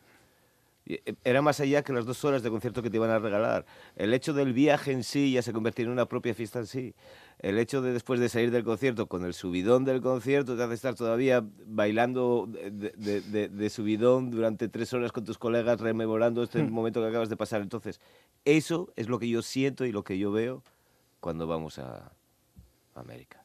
Ves esa pasión, esas ganas de disfrutarlo, y la gente va con, con, con mucho deseo de, de- de escuchar lo que les hace tan, tan bien. En realidad, yo eh, cuando tienes la suerte de poder observar un poco desde atrás, el otro día contaba que eh, en- nosotros tenemos un castigo con lo de YouTube, porque tienes que hacerlo bastante bien en los conciertos, porque te lo graban todo y quedan ahí Sí, todas las ahora- cagadas que metas y todas las movidas. Pero muchas veces a mí eh, uno sabe realmente cómo ha dado el concierto. Lógicamente no necesito de, de, una imagen de YouTube o algo para saber cómo me ha ido, dónde ha podido haber algún problema, lo que fuere. Pero sí me gusta observar para ver eh, la reacción de las personas. Entonces muchas veces busco aquellas imágenes donde no nos enfocan a nosotros, sino el chico que está con el móvil empieza a girar y ve... Hmm. Y puedo percibir lo que no puedo ver desde el, desde el escenario. La situación de Yuga y Mia desde atrás del todo poco, no tenemos esa distancia que tienen ellos tres adelante para poder interactuar mucho más. Entonces se nos pierde rápido en la tercera fila, ya no percibes quién está ahí ni cómo lo... Hmm. Si los brazos, pero poco más, ¿sabes? Y, y, recuerdo ver una imagen de la Riviera que te lo digo que lo veía en casa y me ponía los pelos de gallina, porque de repente pude sentir desde dentro cómo, cómo, cómo estaba sonando ese tema, pero ya no en cuestión de sonido, sino cómo estaba repercutiendo en la emotividad de los que ahí estaban. Mira, te puedo asegurar que fue una sorpresa, ¿eh? porque según empezaba a girar el móvil, era todo el mundo, ¿sabes? Pero como sacando la voz del alma, cuando no te importa ni una mierda lo que diga el colega de lado, si canto bien, si canto mal, si no sé qué más, ¿sabes? Que lo único que estás es gozándola como un canalla. Y luego, sobre todo, me llamó mucho la atención, porque según empezó a girar de la mitad para atrás, no había pelos largos. No había melenas. Era gente de media edad, de, bueno, de media, de veintimuchos, treinta años, treinta y tantos, en muchas parejas, pero no curiosos. No, no, porque estaban cantando, recuerdo que era contra el viento, y era, bueno, Víctor empezó la primera, las dos primeras sílabas, y ya quedó así, y pum, ya todo el mundo... Pero es que era una auténtica locura. Y esas cosas son a veces las que dar las gracias por estar encima del escenario. ¿Entiendes? Yo muchas veces lo explico, que cago en la ley, que es... Por eso muchas veces eres músico, ¿entiendes? Mm. No se trata de que te reconozcan o no cuando vayas por ahí. Más nosotros somos un grupo que en ese sentido ni nos sentiríamos cómodos ni, ni naturales siquiera. Entonces, eh, no, es ni lo que se busca, ni muchísimo menos, pero sí que cuando estés encima del escenario, tener todas las clavadas miradas en, los cinco músicos que ahí estamos, gritando a dolor, porque si hablamos de fortuna, ya no te digo más, el hecho de dar dos horas y media de concierto y escuchar que todo el mundo canta desde la primera sílaba hasta la última sílaba. Mm. Ante eso, mira, no hay más que decir, ¿entiendes? Cada uno puede gustarte, no te puede gustar Oye, dices tú, es que a mí esto no me gusta, pero si yo lo entiendo, hmm. ¿entiendes? Si te gusta otro, no te llega, no te llega, ¿entiendes? Pero ves a cuánta gente sí, sí, y ves cómo se emocionan con ellos y sabes que nosotros llenamos la Riviera dos veces Madrid con un condicionante muy grande, prohibida entrada a menores de 18. Tú quítale cualquier grupo pop ahora mismo la entrada en una sala a menores de 18 años, como no vayan los padres, los padres de los, las madres de los niños. Que solos no van a ir. ¿Entiendes? sí, sí. Pero este es en el sentido, y más que Warcry tiene una fanaticada joven muy grande, porque hay que recordar que si algo le caracteriza a Warcry por encima de su música son los textos que Víctor escribe. Y entonces por ahí les lleva la motividad a muchas personas. Yo tengo la suerte de que cuando vamos ahí a escuchar a mucha gente y ver que independientemente de que le guste una melodía u otra, siempre te hablan de lo mismo. Este tema me lleva a este punto de, de, de superación, este tema me ayudó en esto, este tema me recordó cuando tuve este problema. Son todo que recoge la gente y lo lleva a su lado, hasta el punto de que los chicos suelen ser todavía mucho más pasionales en ese sentido que las chicas en Latinoamérica, en el sentido de, exponer sus sentimientos, de cómo les puede llegar a afectar y, a, ayudar eh, lo que Víctor cuenta en sus, en sus letras. Y es muy bonito ver que no se necesita un lenguaje ese vez para contar historias. Y, yo creo que incluso muchos de ellos se, llevarían grandes sorpresas si si eh, llegaran a saber el origen de muchas mm. de las cosas que Víctor cuenta. Porque luego, en realidad, luego las personas lo llevan a su terreno eh, emocional de alguna manera u otra. Pero lo que está claro es que cuando se te encuentras con familias como en Madrid, donde se te junta una familia para darle las gracias a Víctor por una de las canciones, cuando su hijo hacía tres meses que lo habían enterrado por un cáncer, y toda esa familia después de eso todavía quiere encontrar a la banda para darle las gracias por todo el año que le ayudó al chico a superar. Cuando estamos tocando en Buenos Aires, aparece un chico de Uruguay con un gorro en la cabeza, se lo quita, lo vemos que está pelado y está diciendo que está en un tratamiento y que ahora mismo lo que más le motiva y lo que más le ayuda es lo que Víctor escribe, ante ese tipo de cosas, pues te quedas ya y dices, bueno, mira, ¿sabes? Vuelvo a repetir, no estamos aquí como, como alguien eh, eh, que esté para, para eh, beneficencia o, ayudas sociales Pero si en realidad lo que tú consigues escribir llega a tocar a la parte más sensible de las personas, que ahí es donde está Sí, la clave, ¿entiendes? No está... mm, el- el mucho problema de los músicos está en hacer música para músicos. Y cuando haces más música para músicos siempre estás expuesto a que te juzguen. Tus, los que te escuchan mayormente no son músicos y no te van a juzgar, sino todo lo contrario, te van a apoyar en el momento malo porque siempre van a estar agradecidos por algo que le, has dado. Mira, tengo un recuerdo muy claro de Bogotá, de estar en el camerino y de repente estar esperando unos cinco minutos para secarnos un poco y salir a hacer el bis. En ese momento empezaron a cantar La Nana de Víctor. Yo en ese momento le dije a Víctor en el camerino, mira Víctor, si este tema yo lo hubiera hecho en mi casa, según estoy aquí ahora escuchando eso, yo salgo ahora al escenario, me desnudo, me tiro allí, digo, mira, violarme, hacer conmigo lo que queráis, soy vuestro para toda la vida, porque ya mayor felicidad no puedo tener. Y era escuchar más de 3.000 personas a 12.000 kilómetros de tu casa, donde él en un momento de inspiración, en el rincón de su habitación o de su salón, se puso a hacer una canción, y de repente te encuentras a toda esa gente cantando, bueno, ¿sabes? Aquello... Bueno, no sé qué más le puede pedir uno a la música. Hombre, gracias a Dios no soy Santi, no me desvestí ni nada de esto. Yo lo hubiera hecho y hubiera pedido que me violaran incluso allí, pero Tú hubieras vamos, pedido que te violaran punto. radi- radical. Pero yo, yo, yo estaba muy emocionado. Sí, sí, no. Muy emocionado, sintiéndolo porque me, me- me hacía muy bien sentirme parte de eso. ¿Entiendes? Era muy grato. Es esto que dices, "Uf, qué suerte tener esta posibilidad de que te regalen este tipo de emociones. Vuelvo a insistir, más allá de los aplausos, más allá de todas estas cosas que muchas veces por equivocación o por... Yo no creo que sea por programas de televisión, pero sí el equívoco de por qué quiero estar en la música, ¿entiendes? Yo entiendo que todo el mundo quiere una vida de calidad y de, y de la hostia. ¿Quién no lo quiere? ¿Entiendes? Pero a, a no ser que tus papás se hayan montado en el dólar y te lo hayan dejado muy cómodo, el si es por ti, te lo vas a tener que currar, pero, pero, pero a dolor, ¿entiendes? Y aún así currándotelo, no te vas a tener la garantía. Hay un factor suerte que va a, va a influir en todo eso. Mira, tanto. Yo estaba tocando con un grupo de música soul en la Plaza de la Catedral, en San Mateo, que se llama Los Redentores, con Tete Bonilla de cantante. Y ese bolo habíamos tocado dos horas antes en la Felguera, delante de la casa de Roberto el bajista. Roberto el bajista dijo que no bajó porque ya estaba cansado, pero que le hubiera molado ir a haber escuchado a, ese grupo que estaba tocando ahí. Marchamos corriendo con los instrumentos a tocar a la Plaza de la Catedral. Llego a la Plaza de la Catedral y de casualidad pasa meditando por allí, levitando a Rafa Yugueros en la batería. Y de repente se queda allí mirando, observando, diciendo, una melena al viento. Eh, voy a contarlo al día siguiente local del ensayo. Y en ese momento contó, creo que había un chico que no sé qué más, que igual, pum, necesitaban teclista en ese momento. Hasta tal punto que Pablo dice, pero si ese chico es el que tocó mi boda hace siete meses, el piano al lado mientras estábamos todos comiendo. Fíjate cómo son las cosas, ¿entiendes? Ocho meses antes habíamos coincidido, no pasó por allí ese momento, ¿entiendes? Sí, sí. Y, y luego, casualmente, yo estoy muy casualmente encima del escenario, porque llevaba años sin subirme al escenario, muy casualmente pasó Yuge por allí, y que se acordara el día siguiente de mencionarlo más, porque no abre ni la boca el canalla, ¿entiendes? Porque todavía es eso. Dentro de, de los milagros está ese, porque bueno, hubiera pasado Víctor o Pablo y todavía meditan sobre ello, pero este, bueno, todavía llegó el caso que no se le olvidó siquiera.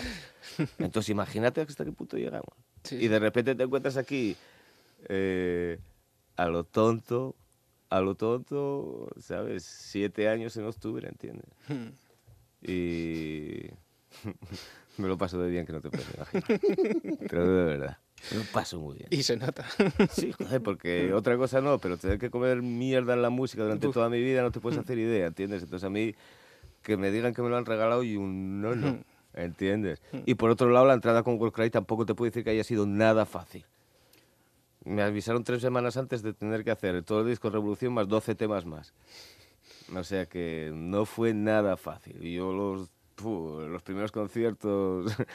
¿Qué va, qué va, qué va? Y bueno, tras la gira de presentación de la Quinta Esencia, dejaban la banda Alberto Ardines y Fernando Mon, y cogía las baquetas Rafa Yugueros y el hacha José Rubio. Sí. Pero antes de avanzar en el tiempo, ¿qué tema de esos tres discos firmados entre 2005 y 2006 crees que representa mejor esa etapa? Ya te dejo a ti si quieres. Agua. No, no, no. Son la quinta. eh, y bueno, ¿y dónde, ¿Dónde, está la luz? ¿Dónde está la luz y el directo? Sí, porque directo es directo. Vaya marrón, ¿eh? Sí, sí te Es complicado. Pero es que A ti te gusta mucho más allá, ¿no? Pero hostia, más allá hace mucho que no lo tocamos, ¿no? Es... No, pero es para que lo, lo va a poner, no lo vamos a... No vas a tocar, no vas a tocar. Tranquilo. No, Hay que pero- volver a estudiar, no, no, No, pasa nada.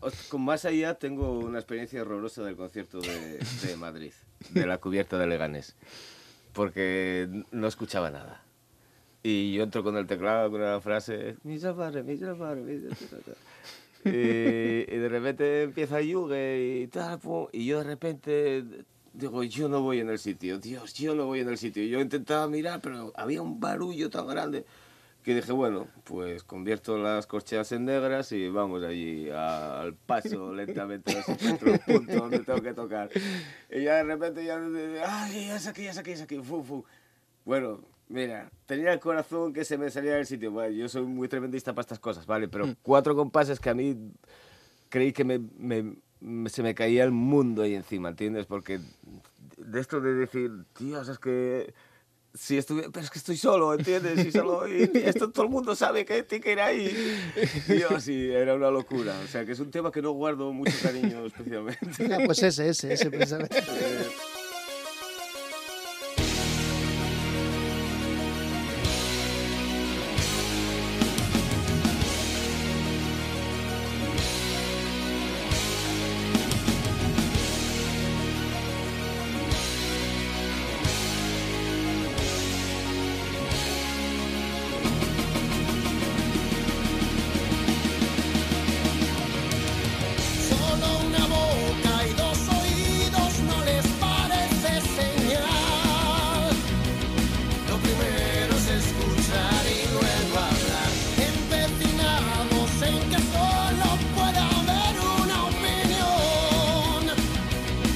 primero.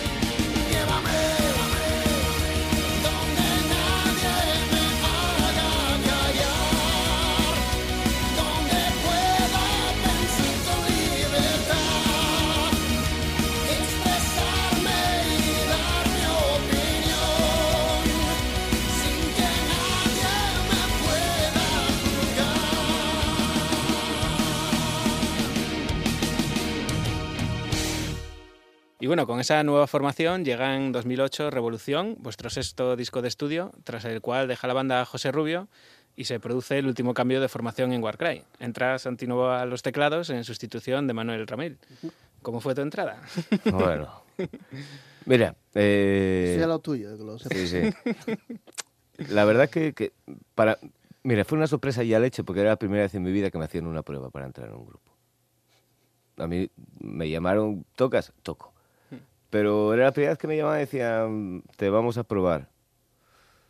Y entonces, bueno, era una sensación de... A mí nunca me gustó este tipo de, de exámenes, ¿entiendes? Por eso las entrevistas de la radio a veces me incomoda, por esto de que te vamos a ver si sabes que... Yo ese tipo de cosas no, ¿sabes? Pero, pero, bueno, el caso es que dije, bueno, pues normal también, lo entendí perfectamente. Y... El problema fue que de, de los dos temas que me dieron, uno tenía un solo que iba a mucha velocidad. Y yo había dejado de estudiar durante bastante tiempo por el hecho de tener los dos niños y tal, y sabía que necesitaba un periodo de tiempo de estudio para poner, y de ejercicios para poner los dedos en el sitio. Armónicamente sabía que no me costaba trabajo, pero digitalmente había partes que bueno, que sabía que tenía que trabajar y no sabía del tiempo que podía disponer. Una cosa es que te manden preparar cuatro temas y otra es que te manden preparar un concierto de más de dos horas. Más en un tipo de música que yo hacía más de 15 años que no tocaba. Bueno, pero así todo me comprometí y quedamos. Fíjate, pero esto igual Víctor no lo sabe. La noche anterior a ir, yo tenía el teléfono para llamar a Pablo para decirle que creo que no voy a ir porque no me va a dar tiempo. Pero en ese momento... Suerte. Sí, en- y en ese momento, sabes que llevaba mu- mucho tiempo quemado porque yo necesitaba, tenía la necesidad de salir otra vez a tocar. Llevaba mucho tiempo parado y dije, bueno, mira, voy, por lo menos les conozco y conozco gente y, y ya está, ¿entiendes? Y recuerdo que fuimos allá y, el, el ambiente mm, fue un poco frío en ese sentido. Solo conocía a Pablo nada más porque me había visto con él, pero frío porque Robert y, y Yuge son dos personas que de mano no hablan mucho, ¿entiendes? Y Víctor era el, el cheriju que iba a decir que, a ver, duro, ¿cómo va esto? ¿Entiendes? Y entonces estabas ahí como que... mm, y luego había el andaluz que no sabía si palmeaba o qué coño hacía. nada. Bueno, el caso es que, que tocamos los dos temas unas cuantas veces y paramos y Víctor dijo que, bueno, si quieres, eh, ¿te parece? Probamos y tal. Dije, vale, ¿cuándo es el concierto? Recuerdo que era el 14 de noviembre, quedaban tres semanas. Y bueno, yo me pasaron el disco, lo primero que hicieron fue pasarme el disco de, de Revolución, que era que había sacado. Y por un lado, eh, claro, fue una sorpresa, porque era un disco que no venía con mucha carga de teclados. Y entonces dije, vale, guay, porque si luego los otros 12 temas que me vayan a pasar también va así relajadín de teclados, pues bueno, no me tengo que matar. Claro, lo que desconocía era que los otros teclados, los otros temas venían con una carga de teclados brutales, porque era cuando estaba Manu Rami y justo Revolución ya no estaba él. Entonces, claro, ahí me di cuenta que había mucho trabajo que hacer. Y el horario, los horarios que yo tenía eran infernales. Entonces me tiré un mes horroroso, durmiendo muy poco, sacando muchos temas. Donde llegaba al local del ensayo, ya una vez que llegaba más de 14, 15 temas, no sabía cuál era uno, cuál era otro. Buscaba líneas de musicales que me identificaran a qué tema tenía que ir, ¿entiendes? En los solos de Pablo me volvía loco la memorización de las armonías. Porque de repente no sabías si este solo pertenecía a este tema, a otro tema, era... Sí, tienes que. Bueno, era una- la suerte que, como ellos llaman, yo llevaba el grimorio del metal. Yo lo apunto todo en partituras. Yo lo escribo todo. Todo, todo, todo. Entonces yo llevo pum y entonces los primeros conciertos. A mí no se me veía. Yo ponía una tril delante de mí, ponía allí el grimorio y venga a pasar páginas. Yo recuerdo en Avilés, en Avilés mi sensación cuando debuté con Warcry era una menos. Una menos, una menos. Esa fue, o sea que imagínate. Y luego los primeros conciertos no fueron fáciles. Cayó Madrid muy pronto, la cubierta de Leganés, que decirte, era un concierto muy grande para alguien que llevaba tan poco tiempo en la banda, ¿entiendes? Entonces, bueno, ellos ya de alguna manera tenían ese... Yo había tocado muchísimo, pero a mí la gente nunca me había ido a ver. Yo estaba allí para alegrar la vida a las personas, pero nadie había pagado un duro para ir a escuchar a Santino Boa. Yo, y los conciertos que habían ido para ir a escucharme era de otro tipo de música, donde el público se comporta de otra manera, donde no hay jaleamiento, donde es todo lo contrario. Entonces, bueno, era un poco sorpresa. Y me costó un poco, la primera gira de América creo que fue el punto de inflexión. Cuando llegué de, de allí fue como... Ahí sentí que ostras, lo entiendo ya todo, ¿sabes? Pero ni siquiera esa primera gira fue... eh, No estabas tranquilo, ¿no? no, Era- no, no. Yo recuerdo, yo llevaba siempre todos los papeles, íbamos a las habitaciones a descansar, yo me tiraba, bueno, yo me acuerdo de ir al Tigre y sentarme allí y estar repasando las armonías del tema que tenía que tocar, ¿entiendes? O sea, era en el autobús también iba repasando cosas, ¿entiendes? Ibas con tensión, tenías muy poco tiempo para, para meter mucha información en la cabeza y lo que tenía ganas era de memorizarlo para poder empezar a disfrutarlo. Porque claro, yo estaba todo el tiempo leyendo música, ¿entiendes? Y yo veía que ellos se lo pasaban de la hostia, pero yo no, ¿entiendes? Y a mí me apetecía. Sí. Y llegó un momento de ahí que ya empezó a quedar en la cabeza y una vez que tal, ya sí. Ahí ya empecé a divertirme mucho, a, a sentir que ya lo que tenía que hacer no, no era un problema y entonces a partir de ahí, pues, fácil. Pero vuelvo a repetirte, para llegar ahí es lo que la gente no ve, que es mucho trabajo de casa, muchas horas de estudio, muchas horas de, de tocar cosas que no tienen que ver con Warcry para tener que tener los dedos para poder tocar. Lo que las personas creen que llegas al local, te juntas y ya está, y se acabó, y luego vas a firmar unos autógrafos y qué bien que te conocen por la calle, no existe nada de esto. Es muchas horas de casa, muchas muchos fines de semana donde la gente se debe estar pensando que igual te estás pegando un fin de semana de una de, de playa, de alucinar en una super casa que no sé qué más, y resulta que llevas un sábado y un domingo que no has hecho otra cosa que poner un metrónomo encima del piano y estar tocando horas y horas y horas y repasando temas y viendo un sol en la calle increíble, ver que te llama y dice, no, no, es que estoy muy cansado, ya ni salgo por la noche porque mañana quiero volver a tocar. Pero bueno, eso es lo que muchas veces eh, mm, hay que explicarles a las personas que está detrás de, de los que nos dedicamos a esto, que, que- que ven la parte bonita del escenario, de cuando el reconocimiento, pero para llegar a eso, y además Volcry si algo tiene eh, característico en sí es respetar en lo máximo lo que suena en el disco. Y para conseguir eso es a base de trabajo, de mucho esfuerzo y de tenerlo muy claro, ¿entiendes? En Warcry no existe ni la más mínima improvisación. No hay mínima improvisación. Yo creo que sí, ¿eh? Un poco sí. En directo un poco sí. Pero, pero en el sentido Se tiene que interactuar. De- Quizás de- el sentido de la música, no, las No, no, canciones no. son así, no hay futuro. claro. Quiero decirte que en ese sentido eh, lo que se puede variar es el funcionamiento de nosotros o si surge un problema, variaciones en list para cambiar tema, para solucionar problemas y tal. Pero la música está muy clara. Ah, De aquí a aquí, estas, y, esto, y esto es lo que tú tienes que tocar. Yo recuerdo una frase de Víctor en el local de ensayo que decía, eh, sí, Santi, pero si quieres tocar así el piano, vas y tocas en tu casa para que te escuchen tus colegas. Pero aquí necesito solo una mano y necesito solamente tres notas, no necesito 25. ¿Entiendes? Dame tres. Las otras 22 las tocas en casa para tus colegas, ¿entiendes? Pero ahora no quiero aquí una exhibición de... No, no, ¿Eso tú- dije yo? ¿sabes? Pero, y es así. Porque lo que no podemos pretender ser exhibicionistas del instrumento. Estamos al servicio de un tema. Y al servicio de un tema te va a pedir ese tema que toques o mucho, o poco, o lo justo o lo necesario, no más. Mm, Uno más, otro menos, claro, sí. eso. No, pero si en realidad es que la música está compuesta de esa manera, ¿entiendes? Para que esté llena de matices. Si la bombardeas con la información no te da tiempo a recogerlo todo. Y hay silencios que tienen más música que propia música que está sonando. Y bueno, ya con la formación actual, Víctor García a la voz, Pablo García a la guitarra, Roberto al bajo, Rafa Yugueros a la batería y Santi Novo al teclado, llega vuestro séptimo disco de estudio, Alfa, en 2011, y vuestro segundo directo, Omega, en 2012. Vuestro sonido y letras ya eran personales, pero cada vez lo son más, ¿no? ¿No tienes la sensación a veces de haberte desnudado mucho ante la gente? No, eh, no lo, sí, que... Sí, no. es complicado, es complicado. Eh, es complicado porque soy muy buen actor. Ahí está, eh, eso para si alguien me quiere contratar o algo. Eh, a mí me, cuando, cuando hice la canción de Aire en, en- en la LEA, eh, la gente decía, dice, pero eso te ha pasado a ti de verdad. Y yo, no. Entonces, eh, muchas veces pues, la gente puede pensar que lo que estoy escribiendo es personal, Hmm. pero posiblemente no.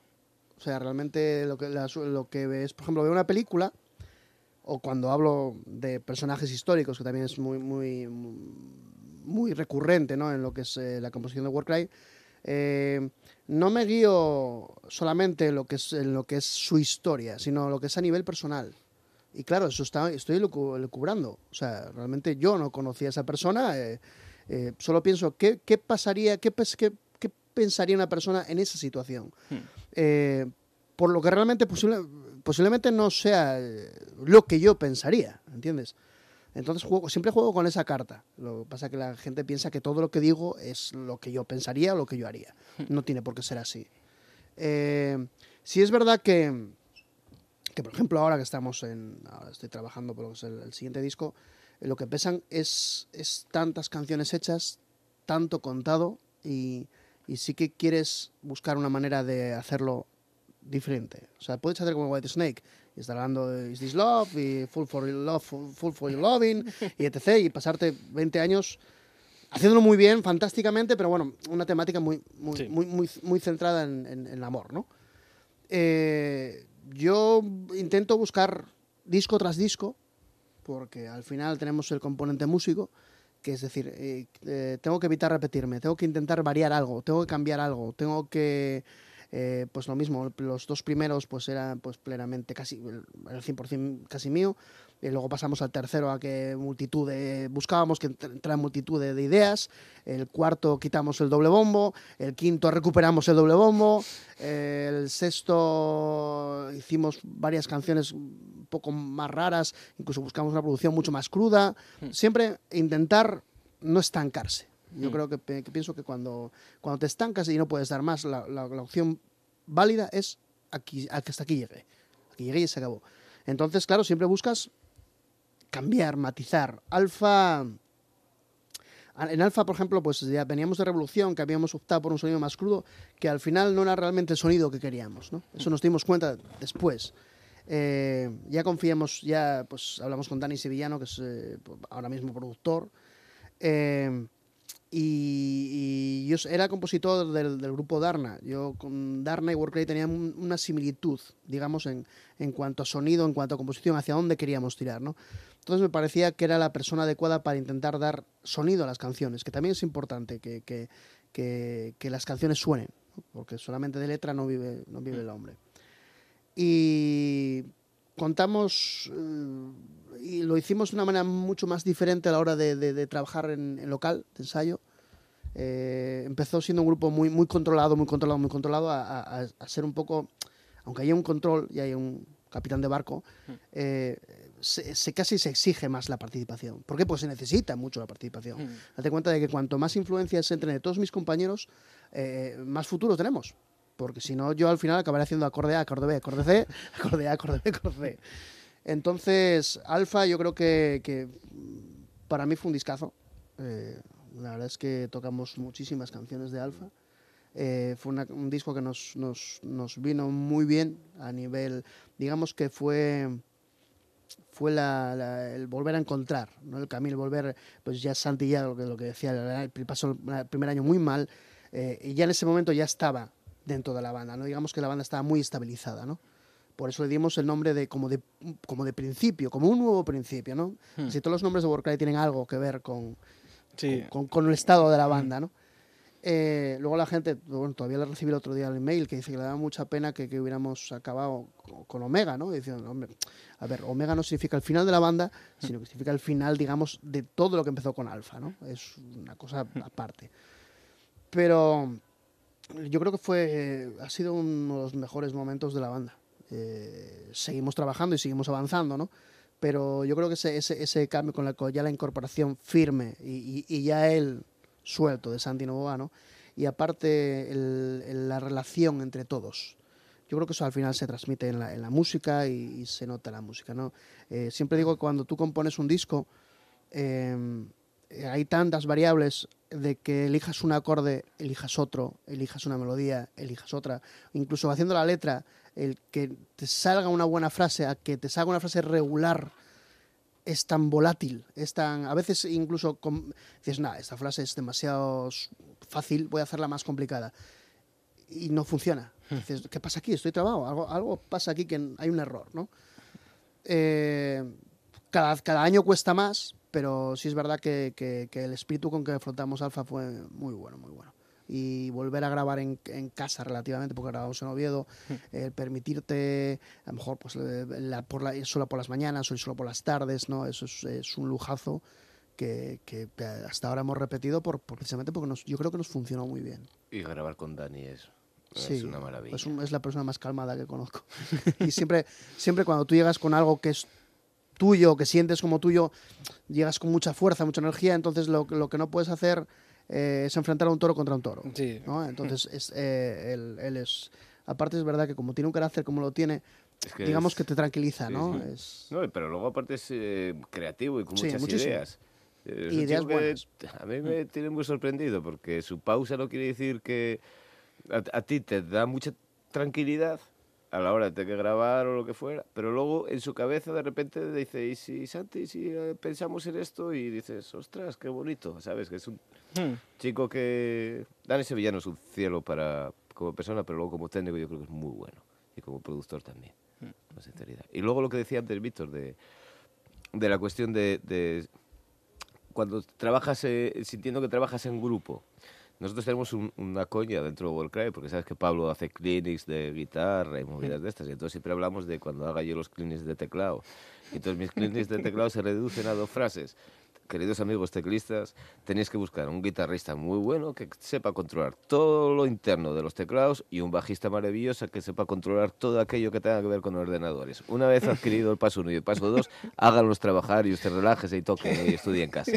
Y entonces en este sentido yo no podría decir más en un clinic de teclados. ¿Por qué te digo esto? Porque tengo la suerte que cualquier duda que me pasa con los teclados, llamo a Pablo. Cualquier problema que tengo con, los, con el ordenador, con los plugins de sonido, movidas de estas, llamo a Roberto y ahí está. Y, y si, no te miento, yo con Roberto tengo de estar en el local de ensayo solos toda una mañana, dos días seguidos, solamente para meter sonidos a mis teclados. Bueno, eso ahora habría que puntualizarlo un poco. Santi cuando entró en la banda venía acostumbrado a tener un teclado Claro. y los sonidos que salieran del teclado, ahí se hacía. Hmm. Nosotros ya eh, optamos por la, op- la opción de tener pues, eh, un ordenador.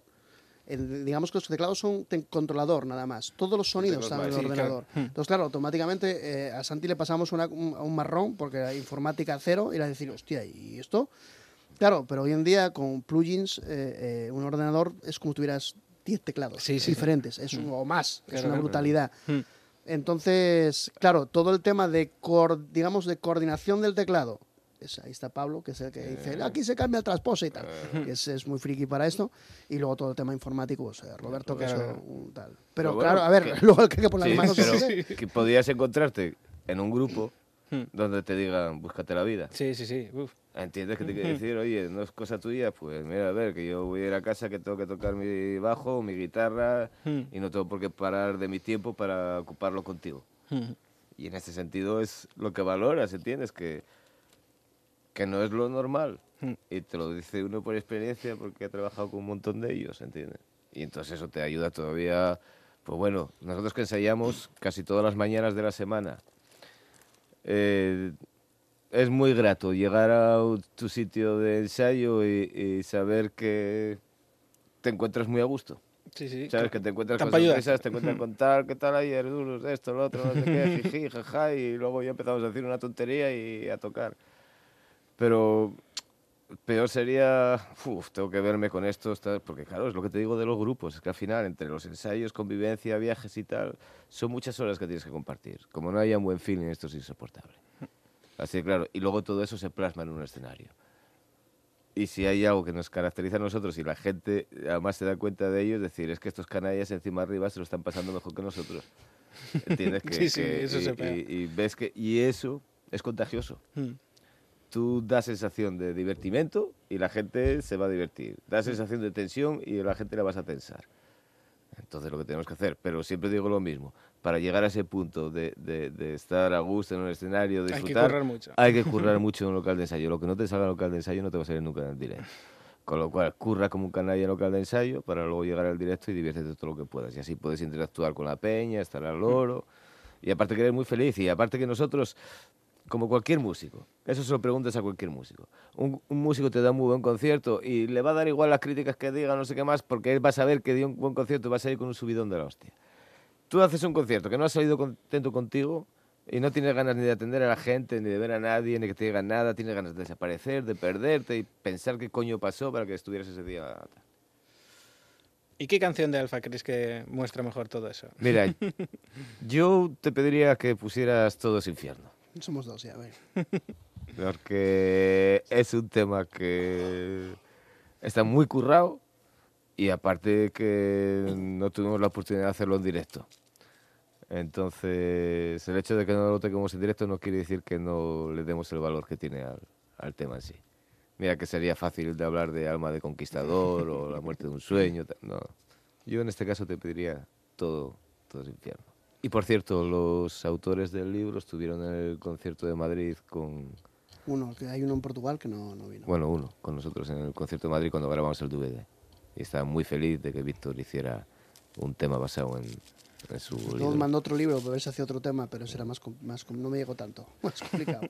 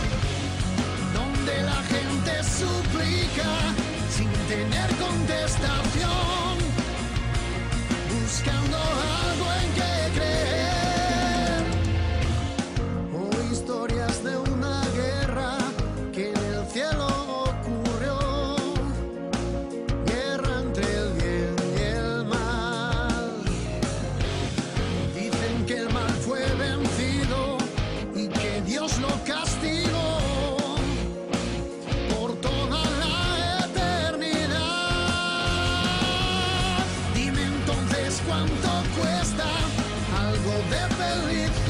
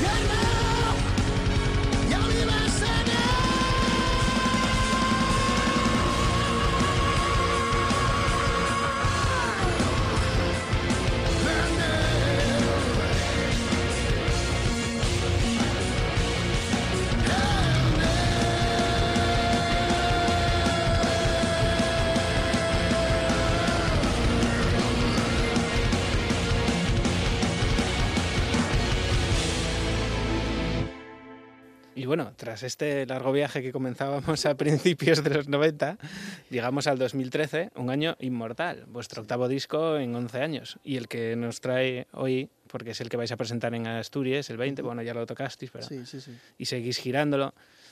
A un año y pico vista de su lanzamiento, ¿cómo, lo, cómo valoras el recibimiento del personal, la gira, cómo ha ido? Ha ido muy bien, eh, siempre con- conscientes de cómo está España hoy. Sea, está claro que eh, la crisis se nota y se nota en todos los sectores. Nosotros lo hemos notado también. Eh, lo que pasa que eh, quitando afluencia, eh, y eso que nosotros no somos pa- para quejarnos, pero sí es verdad que lo hemos notado. ¿no? La respuesta es que ¿sabes lo que pasa? Que, que llevo casi ocho años, llevo más de ocho años, llevo desde casi desde el principio diciendo que cada disco que sacamos parece que es una continuidad, no hay Hmm. un- una variación, ¿no? Eh, dices, eh, vamos a tocar esta canción en directo a ver cómo va. Si, me vas probando, cierta es, ciertamente es que ahora además nuestro, nuestro nivel de exigencia es muy alto. Eh, venimos con un bagaje de canciones detrás que sabemos que además tenemos un acorde, la gente va a estar arriba. Entonces, si una canción del disco no reúne eso, enseguida empezamos a decir, "Eh, esta se va atrás. No es que sea mala, es Mm. que no, no, no, no, no nos, quizás sea culpa mía, ¿eh? no nos da eh, es- Sí, esa, esa funcionalidad, ¿no? Hmm. Y, pero Inmortal hay, hay, hay, hay varias canciones, varias, Que si te pones a pensar en Inmortal, que es el último disco, y hablas de Quiero oírte, Quiero oírte, ya hasta nosotros mismos lo sentimos como si fuera un tema ya de hace no sé Sí, cuántísimo mil años tiempo. de casi, sí. Si pensamos en La maldición del templario, siempre. en Siempre, que decirte, son temas que, que ya te, pues, te cuesta hasta creer que son de hace tan poco tiempo, ¿entiendes? Y si lo preguntas a los fans, seguramente. De hecho, me imagino que si volvemos por algún país donde no lo hayamos tocado aún, van a sentirlo como si ya... ¿Entiendes? Sí, Fuera de los primeros Vuelo- discos. Mira, Sí, Vuelo sí, miedo, Vuelo date- al date cuenta miedo. las, reproducciones en YouTube, es- Claro, es, sí. una lo- brutalidad. Lo del una videoclip con Cristian Galvez de Vuelo al Es Miedo. más de un millón de reproducciones. Claro. Sí, sí, es que es eso. Un millón y pico en poco Es que tiempo. a- que ahora con el tema de internet eh, Las llegan- las perspectivas cambian muchísimo. Es más, eh, hablando de- del milenio pasado, eh, los grupos, a los grupos se les daban, las, distribu- las discográficas les daban eh, unos, unos balances de ventas por ciudades. Todos los grupos, digamos que a la hora de hacer planificar una gira, decían, vale, aquí he vendido, he vendido 200 discos, aquí he vendido 300 discos. Sabías por dónde ibas, ¿no? Eso ya no existe. Ya, ya, ya no Eh, existe ahora, claro, el darle me gusta eh, sentado en casa es lo más fácil, Fácil. que hay. Aunque no te puedes- guste. Sí, puedes decir, claro, dice, dices, oye, un evento, un evento en Madrid, y te encuentras con 50.000 me gustas. y Sí, dices, sí, sí. hostia, voy a meter 50.000 personas en Madrid. No es real, eso Hmm. no es real. Pero... Pero al final sí. Eso te voy a decir. Sí, al final. Sí, sí, no, no. Y joder, nos tiene pasado de grupos de Asturias pequeñinos sí. que a lo mejor vendieron 10 discos en Japón. Le pasó a Soldier, por Sí, ejemplo. sí, sí, sí. A vosotros os ha llegado a través de internet de un sitio raro que nunca esperabais. Una vez apareciste tú con un mapa de, de seguidores que estaban registrados en, en la web, en la antigua- en la web vieja, sí. en la web Sí, eh, y había de puntos de estos que en Australia, el mapa que Canadá. no sabías, que tenías que buscar qué país Sí. era, movidas de estas, ¿entiendes? Me imagino que ahora mucho más aún, porque por suerte eh, le estamos dando mucha más actividad a las redes sociales desde hace un poquito de tiempo. y quieras o no, eso eh, ahora mismo es ley de vida para cualquier artista. O Es un cambio. La, la gente que se, ha, que se ha tenido que enfrentar de- de- desde la creación del grupo a ese cambio, bien. Pero para nosotros que veníamos del otro sistema, Claro. sí que es verdad que... que- y te cuesta. te cuesta. Por es ejemplo, a mí el, el, el Twitter, a mí, a mí no, no me sale decir, estoy en la radio, eh, acabo de salir por la puerta de la radio, Sí. eh, me he encontrado una piedra. yo, Sí. yo lo veo así. Sé que no es así realmente, pero bueno, yo lo... El Facebook, por ejemplo, es mucho más, más eh, fácil. Pero también es verdad que también reconozco que pongo una noticia cada, cada dos semanas. o Pero bueno, así. hasta, hasta en eso tenemos suerte, porque sin habernos lo currado mucho antes, siempre aparece algún fan de Argentina, de Colombia, de Santiago de Chile, de... Hay bueno, gente que hace ese trabajo. Sí, Solo por amor, a- por, por pasión. Hmm. Y de repente pues empiezan a... se crean sus propios clubes de fans y por ahí Serbia. eh, en Serbia hay una chica increíble y entonces ahora ya bueno, se están moviendo ya de otra manera, interactuando con ellos eh, y dando, ofreciéndoles un poco más de información. En Es, es- es el, el sino de Warcry. Eh, Llegamos, estuvimos, ¿cuánto? Eh, eh, ocho discos hasta sacar un videoclip Sí, sí. oficial, Sí, que sí, se llamaría sí. oficial. Es o sea, hemos, hemos llegado hasta aquí y toda la gente dice, ¿pero habéis hecho esto? Y nosotros, "Eh, no. No. ¿Habéis Claro. hecho esto? No. No. Entonces, decías tú, ¿crees que has llegado? Dice, no, si, si, nos- si no hemos hecho nada, nos queda todo por hacer. pero con muchas ganas de hacer, Y respecto a eso, ¿creéis que eso os valora más fuera de Asturias que aquí? sin duda. Sí, pero, Pero bueno, yo el carácter asturiano también existe. ¿eh? Rotundamente. Tampoco me sorprende porque yo También soy pasa- aquí. somos así. Pero no solo a nosotros, sino a cualquier Astur que se precie de conseguir algo hasta que ya el logro ya sea... Si te reconocen fuera, ya sí. Insultantemente... Estilo Fernando Alonso, etc, etc. Ahí es que tenemos ejemplos a, a de huello. No, pero bueno. Pero yo, pues, yo es lo que decía, que vosotros a ese nivel habéis llegado. O sea, porque... para aquí Sí, pero- no. Para aquí no. de- No, No, Víctor. de- de- No, seam- no, no, Seamos que- realistas. Aquí no, ¿entiendes? Y... y- ¿Cómo que no? Yo tenía ilusión. no, y, y bueno, no pasa nada, ¿entiendes? Se está muy mejor, bien. mejor. por- ni no mejor ni problema. peor, simplemente que, bueno, pues lo que es el refrán típico, nadie es profeta de su tierra, seguramente, bla, bla, bla, Mm. bla, bla, bla. El género también influirá, bla, bla, bla. Nosotros no somos de estar por las noches por ahí, bla, bla, bla, bla, bla, bla. No tenemos capacidad de bla, bla, bla, bla, bla, bla. Y entonces, pues por ahí habrá miles de factores que influirán para que, para que todo esto pase. Y aparte que nosotros tampoco somos personas que vayamos por ahí con un cartel en la espalda diciendo, hey, tío, mira lo que he conseguido, lo que estoy haciendo, ¿entiendes? Tú antes me hablabas, ¿qué haces? Yo salgo ahora de la radio, tengo a las 8 ensayo con la Polifónica aquí en Gijón. Entonces, entonces, y luego cuando salga de la Polifónica tengo que pensar que le voy a dar al Cherumbal de cenar y, y no hay más, ¿entiendes? Mm, pero Pero, pero eso no quiere decir que seamos realistas en este sentido. En cualquier otro punto de fuera de Asturias, Warcry es mucho más reconocido. Hombre, eh, tres años sin tocar en Asturias. Eso lo dice todo, ¿no? Y te- Tantos como México. O sea, compara Asturias con México. Pero te digo más. Warcry es un grupo de 12, 13 años, con 8 discos, dos DVDs en directo. eh, podemos... de oro, premio de la fonográfica inter- independiente. todos los músicos con el premio AMAS, bla, bla, bla, bla, bla, bla. Tenemos dos ciudades de mm, un poco estándares de la, de la región como son Asturias y Gijón. Son- Eh, Oviedo y Gijón, ¿cierto? Hoy estamos en Gijón. Warcry al día de hoy, en 13 años, no ha tocado en Gijón. No tengo más que decir. Con esto y hasta mañana a las 8 son las noticias de las 8 de la tarde. Sí, Pero no. entonces vamos a decir que es verdad o es mentira. No, es verdad, coño. ¿Y qué tengo que convencer yo a que, que estamos aquí? Bueno, pues mirar, el otro día eh, sabemos de un periódico regional que se dio una sorpresa muy grata a darse cuenta de que al colgar por fin, después de muchos años, una entrevista con Warcry, tenía miles de visitas que resulta que en su periódico no había tenido. Y bueno, y entonces de repente dicen, pero a la media hora. O sea, no es que no, no, a la media hora, ¿qué pasa aquí con estos? Bueno, y alguien les ha dicho, es que una cosa es que no queramos darnos cuenta de lo que pasa, pero estas personas tienen más de 300.000 seguidores en el Facebook y, y- y tienen un, un público increíble que les sigue por todo el mundo y cualquier cosita que hagan aquí, para, para nosotros no nos importará una caca, pero para la gente de afuera les interesa muchísimo. Hay mucha gente que les sigue por Latinoamérica, son muy queridos en estos sitios, a los chicos por lo visto son unos chicos majos que por lo visto nos van dando la nota por ahí. A nosotros nos han llamado la atención en los hoteles por no haber ni el minibar, coño. Entonces, bueno, no sé, a lo mejor lo que interesa es montar un pollo del 28, ¿entiendes? No tengo ni, ni idea. Sí. Pero vamos, a lo- lo- los datos son así de claros. Ni prensa ni nadie le interesa lo más mínimo, ¿vale? Y, y- y nosotros incluso llamamos, oye, que vamos a hacer esto. Y, y ya está, ¿entiendes? Y si, pero que no pasa nada. No, si es que nosotros eh, eh, eh, el lunes tenemos que ensayar.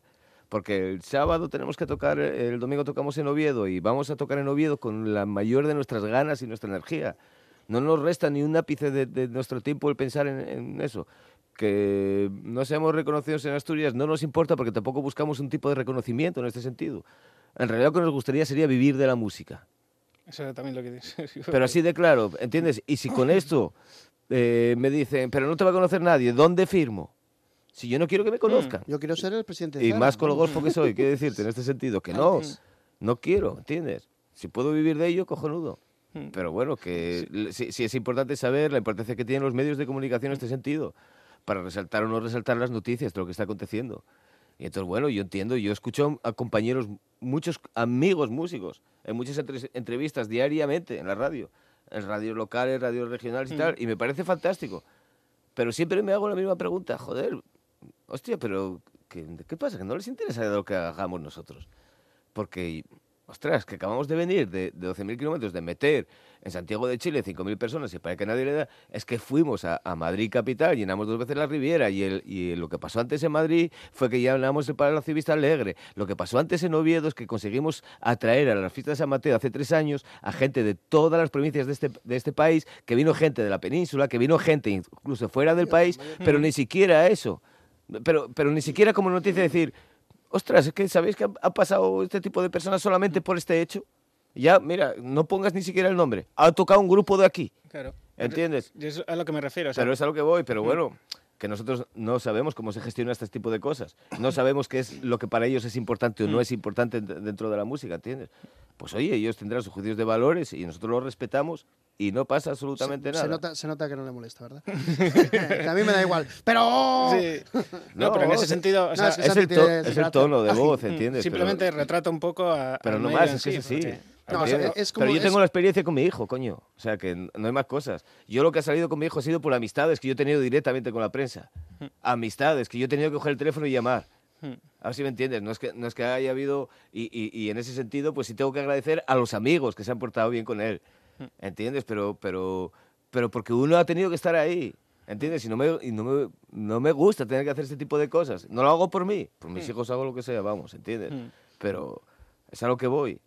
Es que, pero luego resulta, yo, yo te podría contar tantas cosas que te alucinarías en colores, Sí. ¿entiendes? Y de echarte las manos en la cabeza para decir, bueno, pero bueno, esto es así, es así, ¿qué le vamos a hacer? ¿Entiendes? En ese sentido no pasa nada. Pero, Pero nos- es que es eso. Vosotros tampoco, en ese sentido, Warcry no lo, no lo necesita. O sea, da igual que salgáis en los Pero periódicos que no, no. Se va a pero llenar si- si vuelvo y a luego dirá al periódico al día siguiente. pero si "Hostia, vuelvo esa a gente de dónde mismo". salió, ¿sabes? Si yo Mira. no la avisé. Eh, la, la- la última vez que, que- que se llenó en la catedral eh, iba a ser moderado, no lo soy. Lamentable. El periódico de más tirada en Asturias nos obvió. O sea, tocaba eh, Maldita Nerea, eran los que tocaban antes. Maldita Nerea y Maldita. Nerea y luego nosotros. Hmm. Eh, hay fotos, es que no tengo nada. Está fo- hay fotos y hay gente que estuvo y gente que lo vio. Eh, se habló de Maldita Nerea y a nosotros se nos obvió. Dijimos, vale, de puta madre. eh, Será para el día siguiente. será porque le- le cerró la rotativa y no tal. Al día siguiente era no sé quién tocaba y se nos siguió obviando. Eh, tocó, ¿cómo se llama esta? Donna Summer, que era la que venía a tocar, no sé si era el año pasado, hace tres años. Estuvo tres días en el periódico. Sí, sí. Y al final la respuesta, eh, por lo que tengo entendido, fue bastante peor. Eh, eso es lo que sí te molesta, el que dé la sensación de que no es que no informe de nadie, es que no informo de ti. Hmm. Como que dices, oye, pero ¿pasa algo? ¿Hemos hecho algo mal o, o tal? Eso sí que hay veces que sí, muy pocos, ¿eh? Que luego te vienen y dicen, no, hombre, es que, es que yo me fui de vacaciones y el que quedó no se dio cuenta. Sí. Y dice, hostia, duro. Y pasa siempre conmigo, pasa siempre que me pones una Mira. foto y me pones una foto de la formación Te- de te- 18 te años. digo más. Sí, sí, sí. 10 años, En tío. Madrid tocamos, llenamos el Palacio Vista Alegre y salimos como cierre de noticias de la, de la 4. Que es Al lo- día siguiente, el domingo, en una cadena lo- nacional. Hmm. Lógico. Bueno, aquí no se enteró nadie. ¿Entiendes? Bueno, pero tampoco nos... Hmm. A mí que... me- Mira, yo es que yo quiero seguir yendo a la Limerca a comprar y que nadie... Y que todavía las cajeras digan, mira el drogadicto este, a ver si tiene dinero para pagar, ¿entiendes? Mira, sin embargo, en Sí. Pontevedra, la última vez que tuvimos en Pontevedra, al día siguiente en la, en la voz de Galicia, Sí, sí, sí. y además, además abríamos fiestas Sí. con un grupo de allí. Y no, pero por lo que se. Pero es Pontevedra, ya no es aquí. sí, sí, sí. Esto No, pero que yo lo entiendo, ¿eh? que yo también. Dicen, hay un grupo que de Pero por es que, y pero digo, es- pero es ¿así que no? además luego... Pero también es un poco de. O sea, no necesitáis el apoyo de esa No, gente. No, no, pero- a ver, vuelvo a pero repetir, refiero- tres años sin tocar en Asturias. Hay, sí, pero hay provincias donde aprovechan. O sea, en realidad vosotros daríais más. Lo que pasa es que no saben ni valorar eso. No sé cómo. me Mira, yo cuando lo. Sutagar, cuando- por ejemplo, en Euskadi claro, te lo venden hasta en la es que sopa. son Y, Dios, claro, o son sea, y es producto. O sea, es. En los, en los Claro, amas valo- este año. Valorar lo que tienen, ¿entiendes Claro. lo que te quiero decir? Pero si yo no digo que te guste lo que estamos Mm. haciendo, pero si a lo mejor puedes decir, pero si es que lo que hacéis, vale, pero, pero lo único que te digo es que mires lo que pasa con lo que hacemos, Mm. ¿entiendes? Puede ser que no te guste, pero te das cuenta de la repercusión que tiene con lo que hacemos. Mira, yo te digo una cosa ahora mismo. Sacamos una foto de Víctor ahora mismo en el Facebook y no sé qué más, y puedes ver la repercusión que tiene. Un, un inciso. En cero coma. Un inciso. Eh, eh, bueno, la, la carrera de periodismo lleva una nota. Ser periodista significa informar Hmm. de lo que, de todo. Hmm. O sea, de lo que, de lo que te mande la editorial en ese momento. Dicen, vete, me vas a cubrir eh, que llega ahora mismo el rey a Barajas. Lo y que te pasa vas a Barajas a ver al rey. Pero lo que pasa es que tampoco podemos estar al margen Bueno, de eso. vale. Quiero decirte, la- eh, eh, los medios son muy importantes también para los grupos, coño. Hmm. Quiero decirte, el, el hecho de promoci- la promoción de los grupos es muy importante, sobre todo la televisión no te quiero ni contar, ¿entiendes? Warcry es un grupo de boca a boca, lo queramos o no. Es un grupo querido en Latinoamérica sin tener un disco editado allí, porque gracias a Internet. Santi, Claro. Santi, también perdona que te te interrumpa. También es verdad que tú antes lo has di- has dicho. Nosotros hemos ido dos días a la Riviera en menos de un mes y hemos, hemos llenado la Riviera. Llenado dos No veces. hemos salido en un periódico en Madrid. ¿eh? Ya, ya, tampoco. Cuando luego al, siguiente, al día siguiente va eh, cualquier popero Hmm. con 600 o 500 o 700 y sale. Eso, a ver, a- eso está- todavía mira, sabemos dónde estamos, género sabemos sí, que hay vale, un... Lo que hay detrás, sí. Pero claro, a- eh, eh, en Asturias, que es un poco más, más yo que te podría decir yo, eh, más coloquial, más, yo siempre digo que es un pueblo grande. Te- tenemos ganas de ínsulas y tal, pero al final eh, eh, somos muy poquitos, estamos en un terreno muy, muy, muy cercano, ¿no? Pero, pero si es que, jo, si no nos enteramos de lo que pasa en casa, eh, Mira, no yo- sé cómo nos vamos a de- enterar de lo déjame, que pasa pon- afuera. déjame ponerte dos ejemplos. Vale. El otro día fue día 8 de septiembre, día de Asturias. Las dos fotos felicitando a todos los asturianos que aparecieron en mi Facebook personal, una vino de Argentina y la otra, tengo que recordar si no vino de México. Tengo que recordar de dónde vino. Las dos felicitando con una foto de Asturias y expresando lo que sentían por nuestra tierra a través de Warcry. Quiero decirte, nosotros hemos llegado a tocar en todos los sitios y siempre nos hemos encontrado una bandera asturiana, Hmm. donde la gente se ha buscado esa bandera asturiana no siendo asturianos, sino porque nosotros sabían que éramos asturianos. Y bueno, mira, aunque sea en soledad, haciendo patria. Hmm. ¿Sabes qué te digo? Y ahí vamos. Y nunca escondimos ni siquiera el nombre de Asturias, más bien todo lo contrario, orgullosos de ellos. Y te digo más, en el último disco tenemos un tema que se llama Mi Tierra, que lo ha puesto la gente de Latinoamérica para identificarse con el grupo por la hermosa tierra donde viven, porque bonito es Asturias, toma promoción en Asturias gracias a un grupo de heavy metal. Este tema ni siquiera ha sido escuchado en ninguna emisora local desde que ha salido hace un año y pico el disco. ¿Qué quieres que te diga? Mi tierra. ¿Qué será? Mm, Extremadura, igual, o Cáceres, o... No, coño, mi tierra y es de Asturias. Ya, Además pero- habla de negro mineral, de altas montañas, de un verde inmortal, ¿sabes? Eh, eh, Dios cuando, te, cuando santo. te dijeron el nombre Warcry, bueno, cuando Yo te no dijeron lo- Ábalas, tampoco pensabas que eran asturianos. No, exactamente. es que, ese- Es también hay un problema no, ahí. no, no, no. O sea, Fíjate, y te digo, es que te digo de verdad. O sea, la historia de que yo diga, imagínate la, pro- la poca promoción que tenía en sí, en la tierra. Joder, que aunque solo fuera por colegas. Hmm. ¿Entiendes? Ni idea. Y Avalanche, cuando me nom- nombraron, a Pablo le pregunté, ¿pero es un grupo asturiano? Fue la pregunta que le hice, ¿pero es asturiano? Y dice, sí, sí, sí. O sea, vale.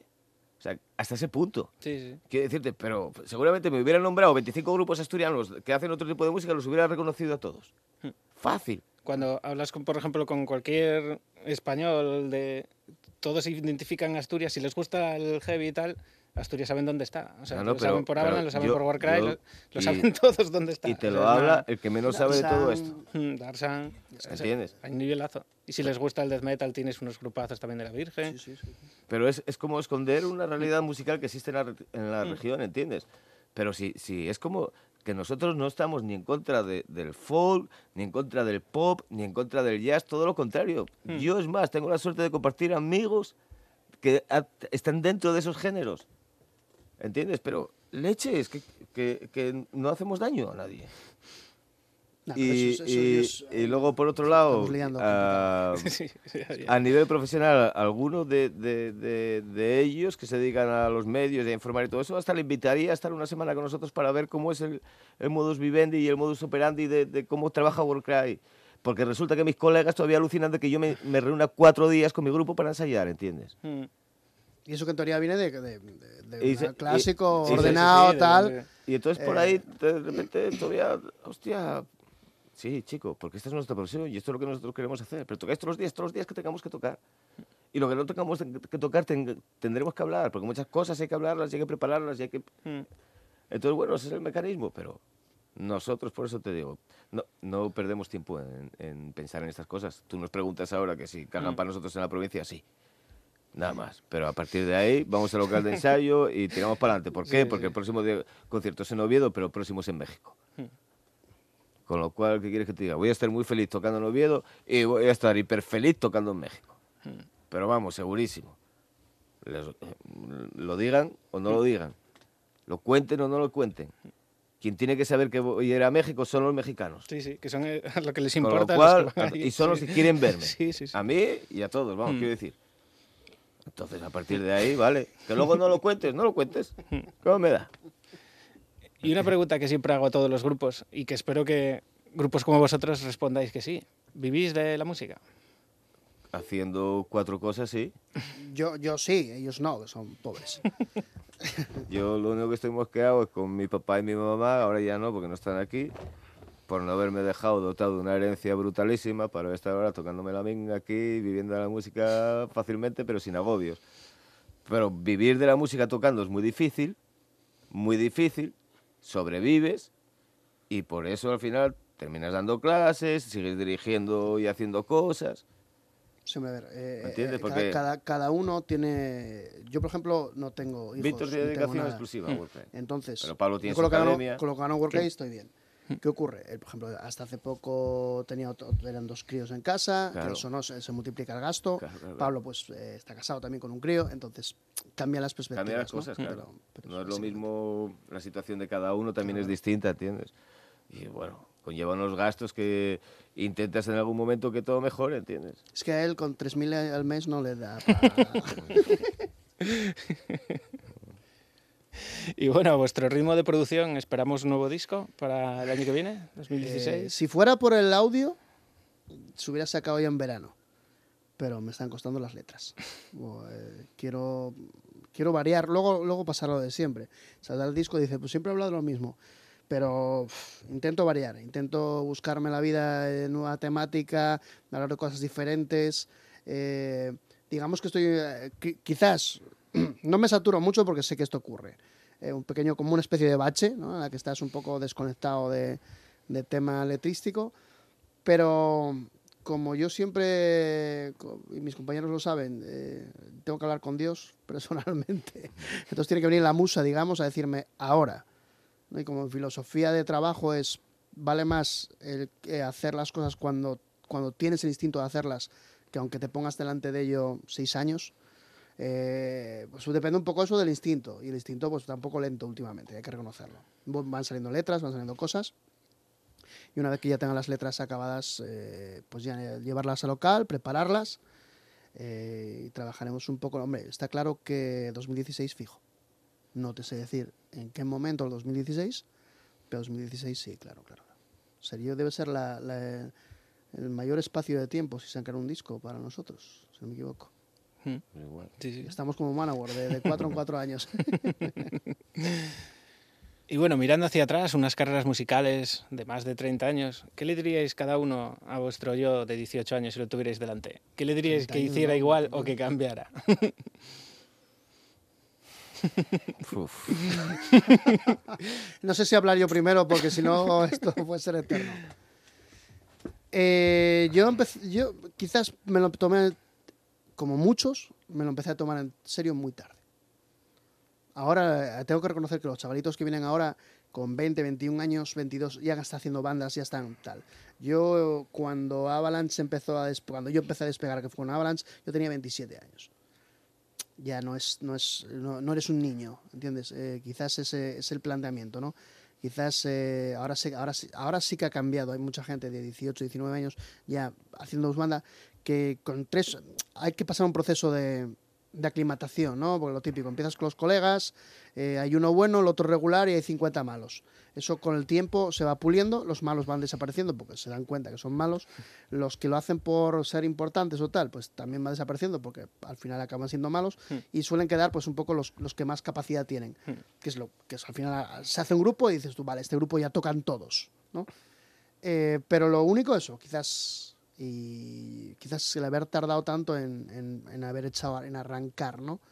Eh, por ejemplo, yo pienso ahora mismo eh, y lo hemos comentado muchas veces, si Warcry en vez de iniciarse en 2002 se inicia en el 92, el mundo hubiera sido muy diferente.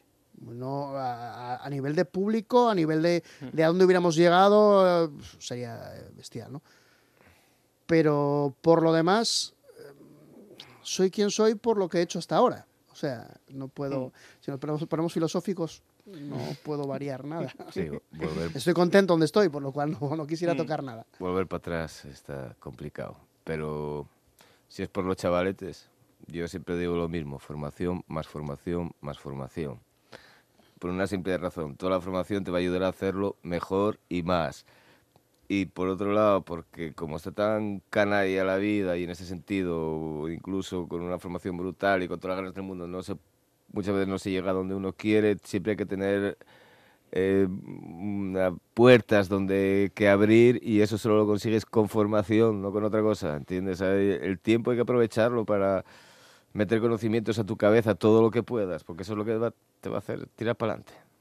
Es la historia, ¿entiendes? A todos, yo siempre digo lo mismo cuando me dicen, pero po- podías haber tocado la hostia, y yo siempre digo, sí, pero me gustaba mucho divertirme también, ¿entiendes? Y entonces la cosa es... Sí, sí. A veces, claro, y ese punto de sacrificio es el que yo digo que muchas veces miras atrás y dices, bueno, igual tenía que haberme lo currado un poquito más, ¿sabes? Que... Y como uno ya no puede ir para atrás, yo tengo dos hijos, ya uno de 23 y uno que va a hacer 21 años, siempre digo los mismos. Mientras no estés currando, formaros. Aprovechar el tiempo, aprovechar el tiempo. Aprovechar el tiempo que da tiempo a todo, ¿entiendes? Pero información a la cabeza, todo lo que sea, y hacer lo que os apasione, porque entonces ya no, te- no vas a entender que estás estudiando, sino que, sino que es algo que te va a gustar, informarte de lo que es cosas que vas a estar con ellas todos los días, entonces no va a ser una carga el ponerte a ello, sino va a ser incluso grato. Buscar ese punto de encuentro de, de lo que realmente te apasiona. Y bueno, se nos ha ido el tiempo de una manera impresionante. No, Muchísimo. impresionante no, porque hablamos mucho. No, no, un placer de verdad. Y bueno, les recordamos a la gente que el próximo 20 de septiembre en la Plaza de la Catedral de Oviedo, A las nueve y media de la noche, con entrada gratuita, o sea que pueden venir. entrada bueno, gratuita, domingo, No hay excusa. no hay excusa, domingo, 20, Menores, menores pueden entrar. nueve y media de la noche, Plaza de la Catedral. Váyanse con tiempo, por esto de que se puede llenar. Y camiseta negra. ¿Por qué la gente no se lo puede perder? Porque mira, se van a encontrar un grupo de personas que llevan mucho tiempo, con muchas ganas de tocar en el sitio que les vio nacer, porque llevamos eh, mucho tiempo escuchando a nuestros grandes amigos de casa del día a día, escuchar que por favor cuando tocáis en casa, porque no sé si es imposible ir a veros fuera, y luego resulta que es cuando te vas a encontrar las disculpas de que es que al final se me hizo tarde y no pude, porque... pero en fin, ahí porque vamos a poner todo nuestro alma y nuestro empeño en ofrecer un concierto de esto que se sientan muy orgullosos y disfruten, pero vamos con todo el corazón. Nosotros vamos a poner todo el alma en Y ello. porque sabemos que en casa se nos va a juzgar el doble y hay que hacerlo muy, muy bien. Y lo vamos a, hacer- a intent- vamos a ir con todo, vamos, sinceramente. That's Y all. por cierto, eh, los temas son hipermelódicos, vais a alucinar cuánto vais a cantar aquellos que desconozcáis a la banda. Y es en castellano, con lo cual lo vais a entender todo. Maravilloso. ¿Y con qué tema de Inmortal despedimos el programa de hoy? Ah, hay un montón de ellos. Te Eh, voy a dejar a ti que... ¿ti- que- ¿Tienes tiempo? Mm. No jodas. Bueno, eh, algo que suene. no, te voy a... no Mira, pues Dios. ya que vamos a tocar, ya que vamos a tocar eh, en Asturias, creo que es el momento de que pongan mi tierra, que yo antes reclamé que no lo ponían aquí. Entonces, si pones mi tierra, eh, en homenaje a todos los asturianos y a todos los que están fuera de Asturias y a todos los que aman esta región tan verde y tan hermosa, pues cerramos con mi tierra.